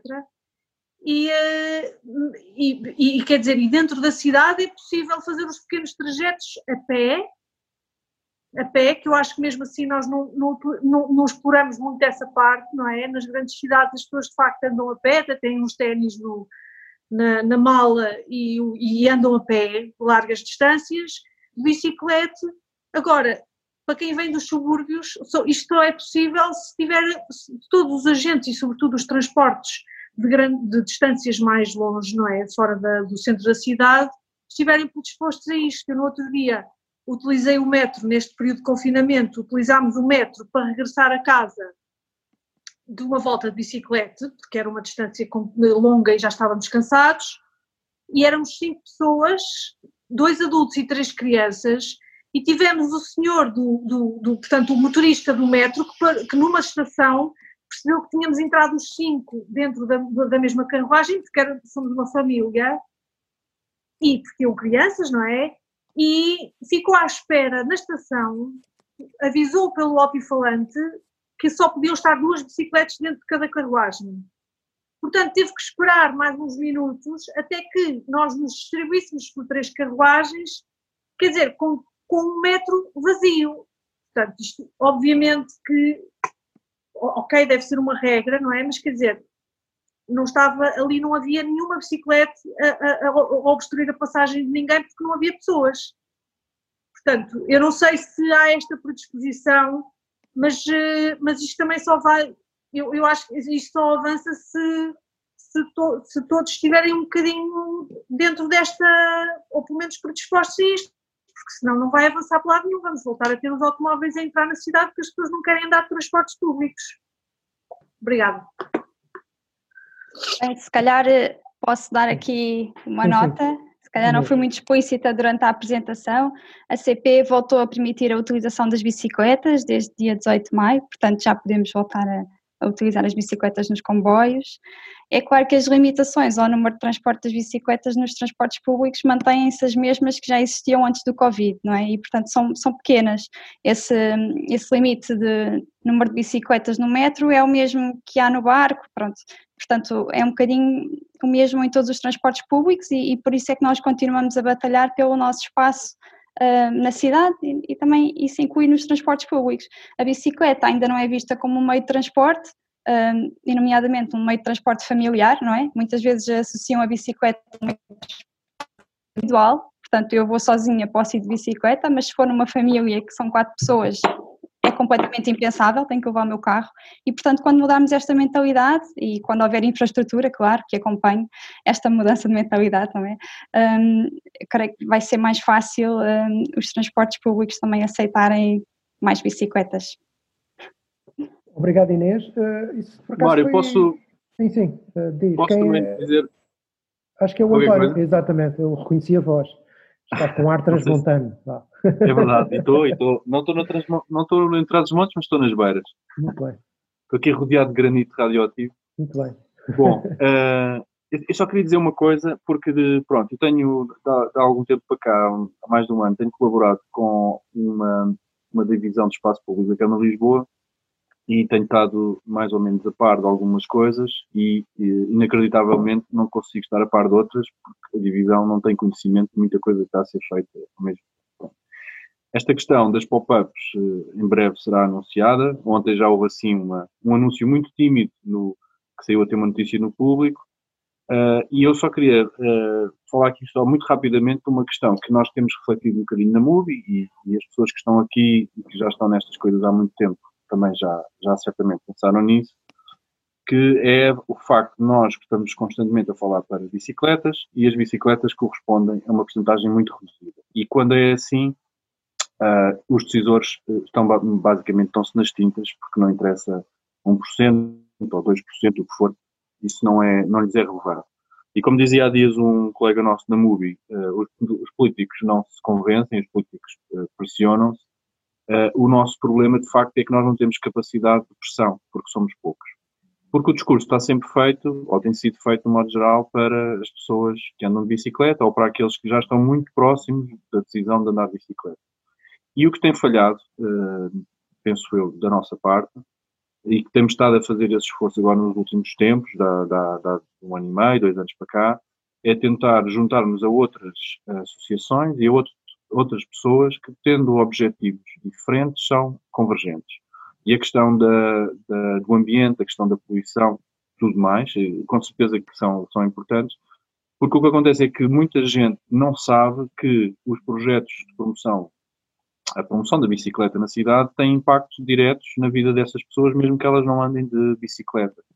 E, essa, e esses aspectos positivos não são muito, uh, não são muito presentes. Uh, e, e, eu acho que o grande desafio era de que forma é que, estruturada, se consegue, uh, digamos, organizar o apoio a este tipo de medidas fora das áreas, fora fora propriamente da comunidade de utilizadores, mas na, mas na, na comunidade muito mais abrangente, a tal maioria silenciosa que não, que não, não vai para o Facebook dizer mal do, das ciclovias ou que queixar-se do estacionamento. Portanto, há uma maioria silenciosa que, por desconhecimento ou por falta de tempo ou por outras razões, não está tão sensibilizada para as, a importância de um conjunto de medidas de promoção da mobilidade ativa que podem beneficiá-los diretamente enquanto utilizadores de bicicleta, andar mais a pé, transporte público, etc. Mas mesmo que não o possam fazer por várias razões, podem apoiar e podem ajudar a pressionar, porque normalmente o que temos é uma pequena percentagem de gente uh, em, em, em, luta, em negociação, com uma parte uh, muito ruidosa de gente que defende ainda uma situação eh, que é a situação antes da mudança, que é esta situação destas cidades entupidas com carros. E curiosamente, ainda ontem no, enviaram uma fotografia de Milão uh, com estas pop-ups que estão nos webinars todos. Toda a gente agora há webinars todos os dias uh, sobre os pop-ups pela Europa fora. E era uma, uma, uma, uma, uma pop-up Milão cheia de carros, completamente estacionada em cima dos carros. O carro é, de facto, uh, é, ah, e, e, e, curiosamente, e também agora só para vos dar aqui, falávamos há dias também no, num grupo de pessoas da Câmara que falavam, bom, mas nós propomos esta pop-up, tirarmos esta ciclovia, por fazer isto ou aquilo, nós fizemos um estudo de mobilidade, temos que saber os impactos que isto tem no, no trânsito. A gente, eu não preciso, aliás, é ao contrário, dizer, pá, deem-me esse dinheiro que eu, dou, eu faço o estudo rapidamente, o estudo vai concluir não é possível tirar a via. Naturalmente, não, não, para que é que um estudo? Fazer um estudo é simplesmente perder mais tempo e, e antecipar uma resposta que a gente já sabe. Portanto, é, é preciso tomar uh, decisões rápidas, mas, mas, mas, mas entender que o, carro é impiedoso na usurpação do espaço. Uh, epá, não digo, já digo o carro, não falo da pessoa, a pessoa pode ter várias razões, umas mais diretas, umas mais indiretas, mas pronto, o carro em si é, o, é impiedoso dar-lhe um bocadinho e ele imediatamente toma o espaço todo. E quanto, com, com, isto, nós não podemos seguir a via normal do, do faz o estudo de mobilidade, vê lá se dá para pôr, se calhar não dá, se calhar, se calhar o passeio é largo demais, se calhar vamos atirar o passeio. Pronto. Agora, estas, estas decisões também sinto que, em termos políticos, e isso também é uma constatação que epá, o político eh, está a fazer aquilo que sabe que vai ser bem aceito, e quando assim é, nada vai ser feito verdadeiramente radical, porque se ele só está a ver para onde é que as coisas caem e se as pessoas realmente gostam daquilo, ele vai fazer, mas se ele sentir que há ali alguma resistência, já não vai por esse caminho. E se nós temos uma rede, agora falando de Lisboa, se temos uma rede ciclável completamente desconexa, é porque a rede foi feita nos sítios onde não incomodavam, porque os sítios que incomodam não estão feitos. Uh, há muitos projetos, há muitos planos, mas depois nada acontece. Pronto, e isto já me estou a, a, estender um bocadinho, mas eu acho que o importante era como é que nós conseguimos chegar a uma, a, a uma população que, não sendo utilizadora de bicicleta, não estando uh, tão próxima assim do uso da bicicleta, mas que entende que, esta, que estas medidas são importantes para si e para as suas famílias e que possam nos ajudar a pressionar, porque a, a nossa capacidade de pressão é muito reduzida. E isso faz, isso nota-se. A maneira como somos tratados Uh, ou seja, é mesmo uma questão de, de alavanca. Não temos força para, para conseguir uma reunião de, aqui Posso, Muito obrigado. Posso... Eu ia fazer uma ponte para ti, Patrícia, de facto. Sim. Deixa-me só uh, também só fazer uma, uma, uma observação. Uh, alguns de vocês sabem que eu tenho funções na Federação Internacional de Peões e, aliás, uh, arranjamos aqui um hashtag que é Room to Move, que é propositadamente não dirigida nem aos ciclistas nem aos peões, ok? E por isso é que eu tenho dito entre reuniões internas da Federação e associados à Associação da Federação de Peões que deveríamos falar mais em corredores de saúde ou corredores, eh, enfim, corredores ativos, o que for, em vez de estarmos a falar em ciclovias, porque o que acontece em, em situações em que um, uh, o número de ciclistas é muito baixo, que é o caso de Lisboa, que é 1%, 2% no máximo, um, em termos políticos poderá ser difícil criar as tais ciclovias pop-up, etc. E para gáudio dos peões, eu digo sempre, tenho sempre a frase que os ciclistas são os entusiastas, nós somos os 100%. Uh, ah, e não temos identificação, não, é? não temos identidade. E, portanto, uh, já agora uh, é esta a campanha e passava para a Patrícia porque também havia no chat alguém a dizer que se quiséssemos fazer parques em arroz, creio que era o exemplo, teríamos a, a população que estaciona nos parklets totalmente contra e as freguesias totalmente contra. Isto cola com uh, o que o António disse e, portanto, alguma meditação sobre Sim, esta questão. Posso comentar eh, nesse ponto, embora eu quisesse ligar mais ao que o António estava agora Exato. a dizer. Mas sim, a questão dos, uh, dos parklets, uh, para já são muito. Em princípio, agora nem sequer seriam atrativos para, para os negócios que quisessem ampliar a esplanada, porque os parklets implica que, que não são só para clientela pagante, portanto, são um espaço, um mini espaço público que pode ser, pode ser usado por quem quiser e, portanto, as pessoas nem sequer têm que contribuir diretamente uh, para aquele estabelecimento consumindo, não é? Portanto, ainda é um, um elemento que pode não jogar a favor da atratividade para um certo estabelecimento. Um, mas o que eu, eu acho que vou ligar com, tentando responder a esse comentário no chat, mas ligando com o que o António Pedro disse. Um, eu acho que o que a pandemia de facto pode ajudar a fazer é um, desbloquear um bocadinho os anticorpos que há com a questão do estacionamento. Deixámos de falar de estacionamento de ciclovias e passámos a falar do espaço público, como é que ele é utilizado porque nenhum político vai querer eh, reduzir o estacionamento, é uma sentença de morte. Uh, e, portanto, eu acho que o facto de agora haver uma muito boa desculpa, né, as pessoas ponderam, ok, os residentes, se, em princípio, uma boa parte deles só podia perder em lugares de estacionamento, mas por outro lado agora sabem, bem, não, não há grande alternativa, é a nossa saúde, nós temos que manter distanciamento. Eu acho que nunca tivemos esta situação de conseguir mudar o framing mental das pessoas e torná-las muito mais tolerantes a, aceitar algo que elas, à partida, não teriam tolerância para aceitar sem se virem para a rua manifestar-se. E isto poderia, de facto, funcionar a favor, porque exige muito menos coragem política e capacidade de mostrar o custo que tu tens de estar a desperdiçar uh, uma área enorme da cidade para carros que estão parados a maior parte do tempo. E aqui é que se calhar se podia ligando também há pouco com o Luís Oliveira estava a dizer, ele mencionou dois pontos, não era a questão da informação, como é que nós damos informação às pessoas para que elas uh, percebam aquilo que a gente já percebe, portanto é um bocadinho paternalista, não é? Percebam aquilo que a gente sabe que é um bocadinho melhor, uh, e depois ele falou da questão da velocidade.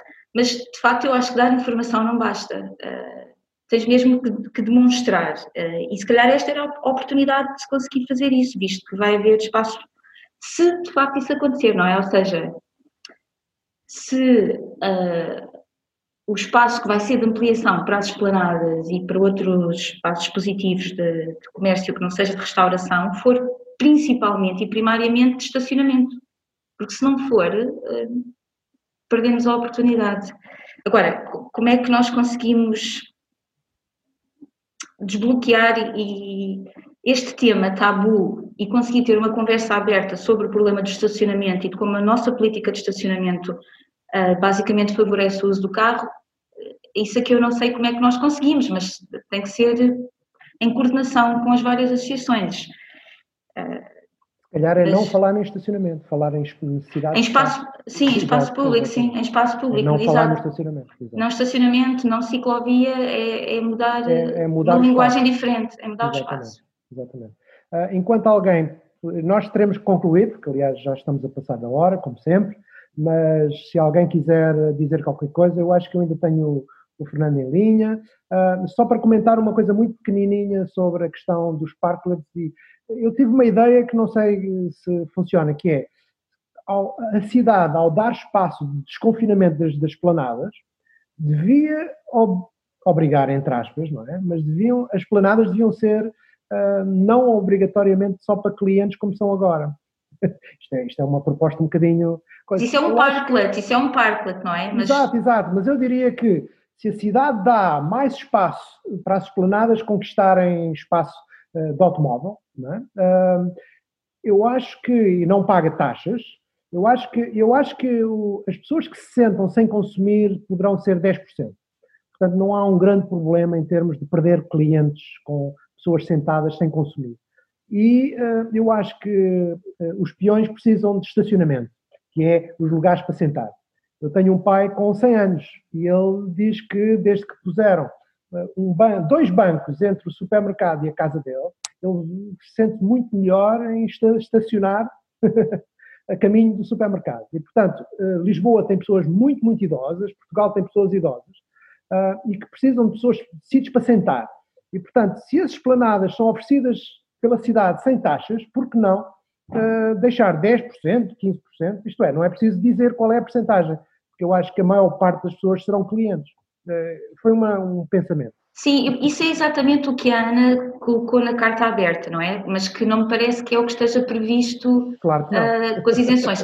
Por, por, isso é que eu estava a dizer, corre-se o risco de passar da privatização do espaço público para estacionamento de automóvel para a privatização do espaço público para esplanada Exatamente. tradicional, esplanada privada. Exatamente. Já é o melhor uso, já é o melhor uso do espaço público, pá, mas é uma oportunidade perdida. Alguém contou mil cadeiras em, na, na Rua Augusta. Já agora, se estão a ouvir? Sim.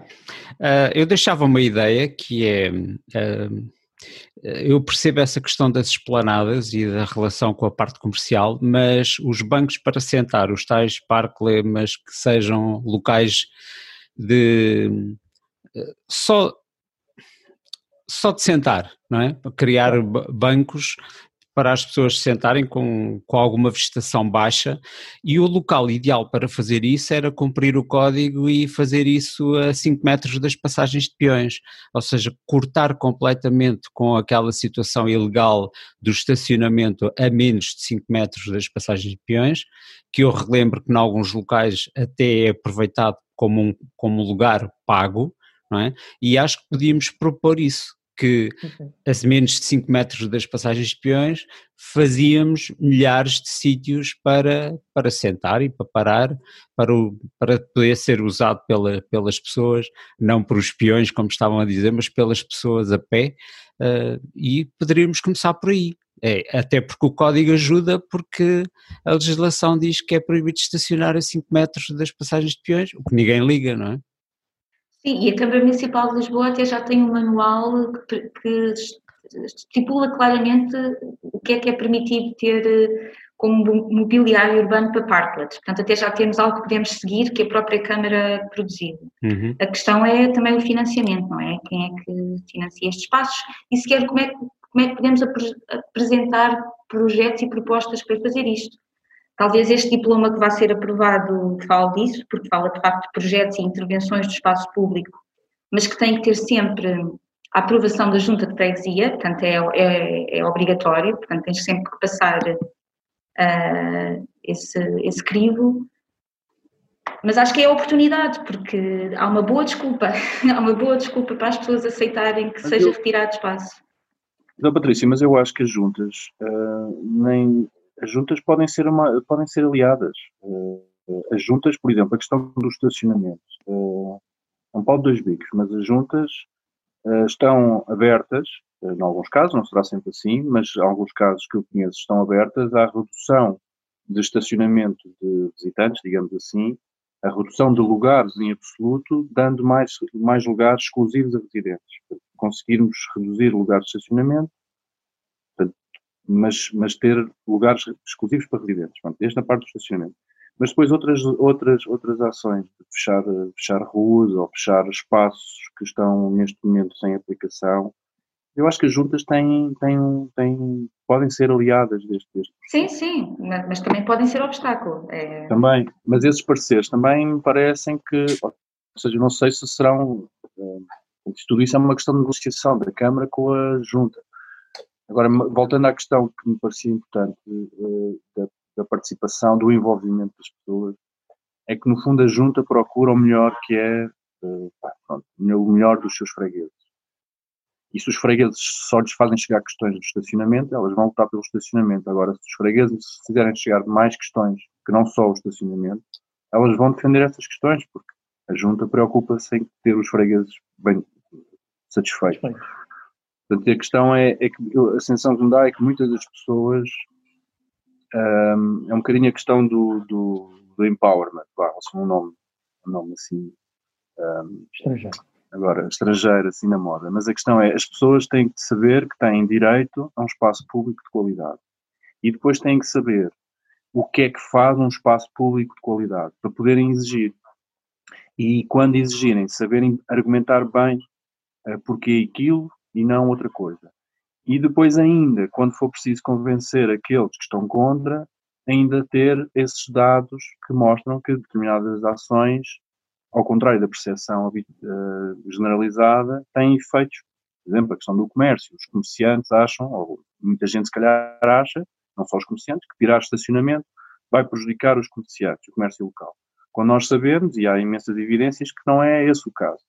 Mas as pessoas não estão tão sensibilizadas para isso. Portanto, em primeiro lugar, saber que têm que exigir um espaço público de qualidade é um direito que eles que, pá, uh, pronto, temos que, temos que o fazer, moramos aqui, temos, temos direito a ter uma qualidade nas nossas ruas. E depois, o que é que é um espaço de qualidade? Podermos exigir é isto, é isto, é isto. Obrigado, António. Mais alguém que de acrescentar? Só dar uma. Quando as pessoas tiverem, quando este conhecimento estiver mais, mais. Temos mais gente a pedir. Certo. Manuel. Só uma nota.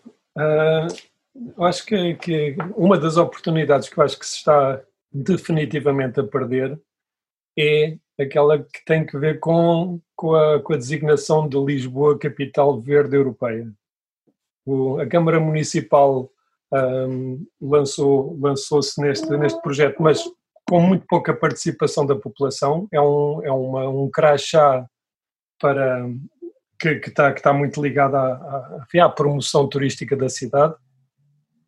E eh, desde, de, desde, que, desde que a, que, a, pandemia foi anunciada e a quarentena, e a quarentena foi instalada, a, eh, a capital verde europeia desapareceu completamente do mapa. Eh, eu acho que, que, que, que neste momento em que há uma série de cidades europeias a, a propor alterações profundas na mobilidade, um, na mobilidade urbana. Acho que é, que, é, que é, muito importante confrontar a Câmara de Lisboa e o Presidente da Câmara de Lisboa uh, uh, com este assunto, isto é, o que é, que, o que é que Lisboa está a fazer, o que é que está a propor, se é a capital verde europeia, deveria estar na vanguarda de, precisamente destas, de, destas propostas e, e, alterações de paradigma e não na retaguarda como está, visivelmente calada à espera que ninguém se lembre que Lisboa é a capital verde da, da capital verde europeia. Uhum. Mais alguém? Uh... Mário, temos o Rui Igreja e o João Fernandes que Rui pediram Igreja. para falar. Muito bem. Rui Igreja, podes começar. Estás... Tira o som. Põe o som, põe o microfone. O João Fernandes também tinha pedido para falar. O João Fernandes, o primeiro que agarrar o microfone, fala. Eu já tenho o microfone. ok, então vá lá. Força, Rui. Ok, olá, boa tarde. Bem, assim, eu só comecei a ver isto mais ou menos às, às não sei, às 4 menos um quarto, ou isso. Perdi a parte inicial. Uh, mas assim, antes agora queria falar um bocadinho de, de ativismo e, e, não tanto de mobilidade foi falado aqui pelo António Pedro e por outras pessoas que, queremos juntar mais, mais organizações e mais pessoas à volta disto. E eu só queria dizer era o seguinte, é que tá, nós podemos ler em alguns estudos que são feitos, e que são feitos tipicamente por movimentos ativistas, que, hum, que, assim, que a percentagem de pessoas que apoia medidas a favor quer de peões, quer de, de utilizadores de, de, da mobilidade em bicicleta e de redução do uso do carro. Ou seja, a percentagem de pessoas que apoia estas medidas é superior à percepção que os políticos têm.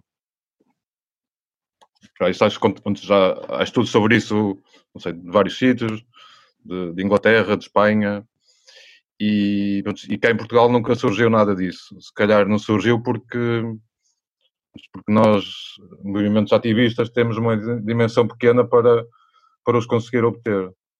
E, eventualmente também porque a parte a parte académica também que se dedica a isto também é, tem um peso menor do que terá noutros países.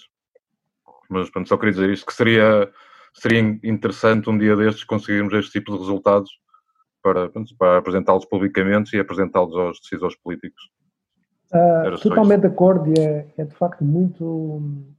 Acontece sempre. Aliás, eu lembro-me que na, nos primeiros dias sem carros, uh, aqui há 15 anos ou 20, já nem lembro, vou ficar velho, um, se fez um, um, questionário à população, foi da Almada, uh, acho que a Inês é da Almada, e eu lembro-me que um, era 90, as pessoas são incríveis, era 95% queriam um dia sem carro todos os, todos os fins de semana e 60% queriam todos os dias.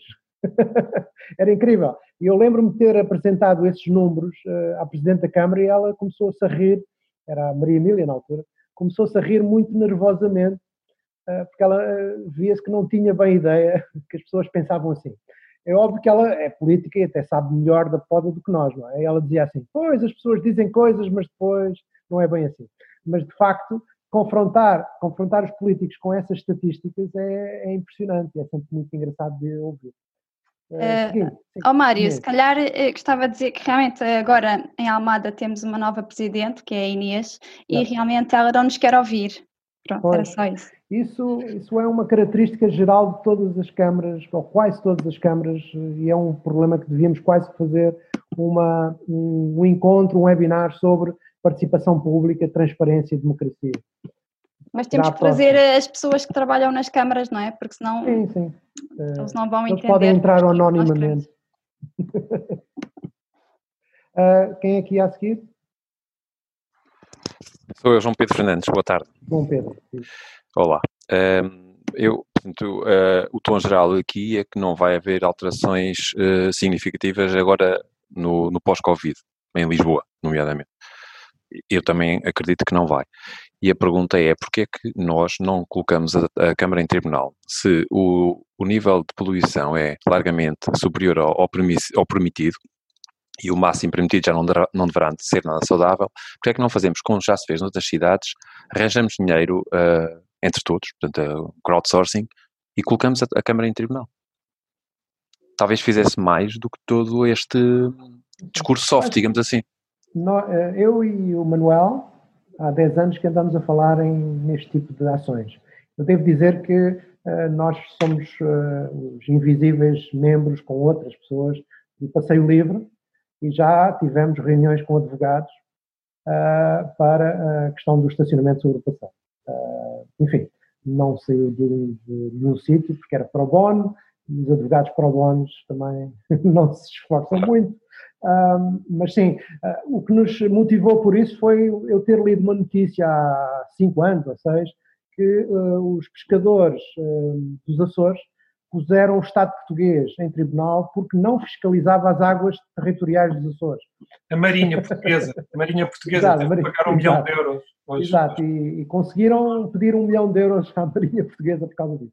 Mas... E eu pensei assim, se fazem isso para as águas territoriais, os peões deviam fazer isso para os passeios. Pronto, mas porquê é que não, não tentamos isso? Quer dizer, claro. eu estou a pensar é no, pelo, lado, pelo lado da poluição. Claro, claro, claro. Tribunais não, cá não, não nos razão, íamos para a Europa. Porque isto, isto é, está na ordem do dia, não é? E há cidades onde as pessoas ou as organizações já ganharam. Manuel, queres dizer alguma coisa sobre isso? Enfim, a Câmara já tem, tem, tem vários processos em tribunal, várias ações populares e, e, o resultado é sempre, uh, enfim, é sempre mitigado, é sempre menos, menos positivo do que esperamos.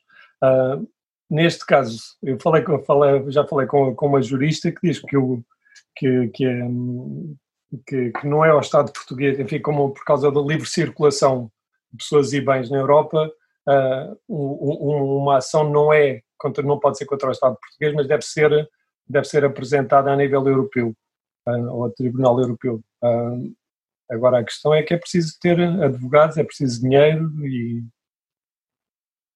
e para isso é preciso que alguém pague. Crowdsourcing? Crowdsourcing. Crowdsourcing. A Campo faz insourcing, tem, tem feito insourcing bem, suficientemente, mas, mas para, para uma coisa destas, penso que, que, que, a iniciativa não deve ser só. Uh, aliás, eu pus isso no chat, quer dizer, acho que, que aquilo que, que, as, que as ONGs portuguesas têm é muito pouca, muito pouca inserção em redes europeias e, e, e, muito pouco contacto com, com, com, com federações e, e mas, mas, ONGs mas... europeias. E eu acho que vale a pena apostar aí, porque nós já sabemos como é, que, como, é que, como é que os portugueses são e como é que o Estado português é, como é que o governo português é. É quando, quando, quando, quando, é, quando, quando, o governo, é, quando se puxa a orelha a um governante, mas é quando é um europeu a puxar a, a orelha a um governante português, o governante português lá vai fazendo as coisas uh, de mau grado, mas faz. Se, se, é a opinião pública ou é um nicho da opinião pública a exigir qualquer coisa, o, o resultado é sempre aquilo que, enfim, há 20 anos que a ACAM sofre disto, passa a ser ginja no bolo e, e faz-se a ciclovia porque tem que ser feita, mas desde que o status quo, no, status quo não, se, não se altere. Portanto, a via não me parece que seja de, de andar a forçar governos, autarquias ou parlamentos, uh, mas sim de, de, de, agir a nível europeu. Uh, nós falávamos, eu e o Manuel, falávamos nisso há 15 dias e uma das dificuldades seria encontrar até, uh, conversar primeiro com um advogado. Portanto, se alguém souber de um bom advogado que, que tenha interesse nesta matéria, uh, podíamos ter uma primeira conversa e teríamos de ver o que é que se poderia fazer. Mas foi logo a primeira dificuldade que tivemos, foi encontrar um advogado que de facto se interessasse por isso e que não fosse caro. um, mais alguém que queria falar? Vamos fechar? Uh, eu acho que estas ideias eu vou tentar escrever, pelo menos, uh, algumas delas, uh, e depois vou partilhar os documentos que eu apresentei na minha apresentação, uh, os links que o Manuel apresentou. Uh, todos os apresentadores podem partilhar os suas, as suas fotografias, os seus PowerPoints, em princípio sim. Uh, muito obrigado. Se mais ninguém quer dizer mais nada, fica já aqui o desafio, se calhar, de pensarmos num webinar sobre participação, transparência e democracia. Eu acho que vai ser muito engraçado. Uh, e acho que merece, merece que aconteça. portanto, fica já aqui a minha promessa que vou pensar nisso. E, e espero, espero a ajuda de todos para que podemos fazer. Portanto, a Estrada Viva e todas as suas associações estão abertas a colaborações. Um, esperemos que Évora tenha um núcleo da, da MUBI ou da, da, Estrada Viva ou GAR. Uh, enfim, uh, obrigado a todos. Se já mais ninguém, vamos ter a nossa vida. Obrigada. Não, obrigada. Ah, Adeus, para todos. Deus, muito é. obrigado. Deus. Obrigada.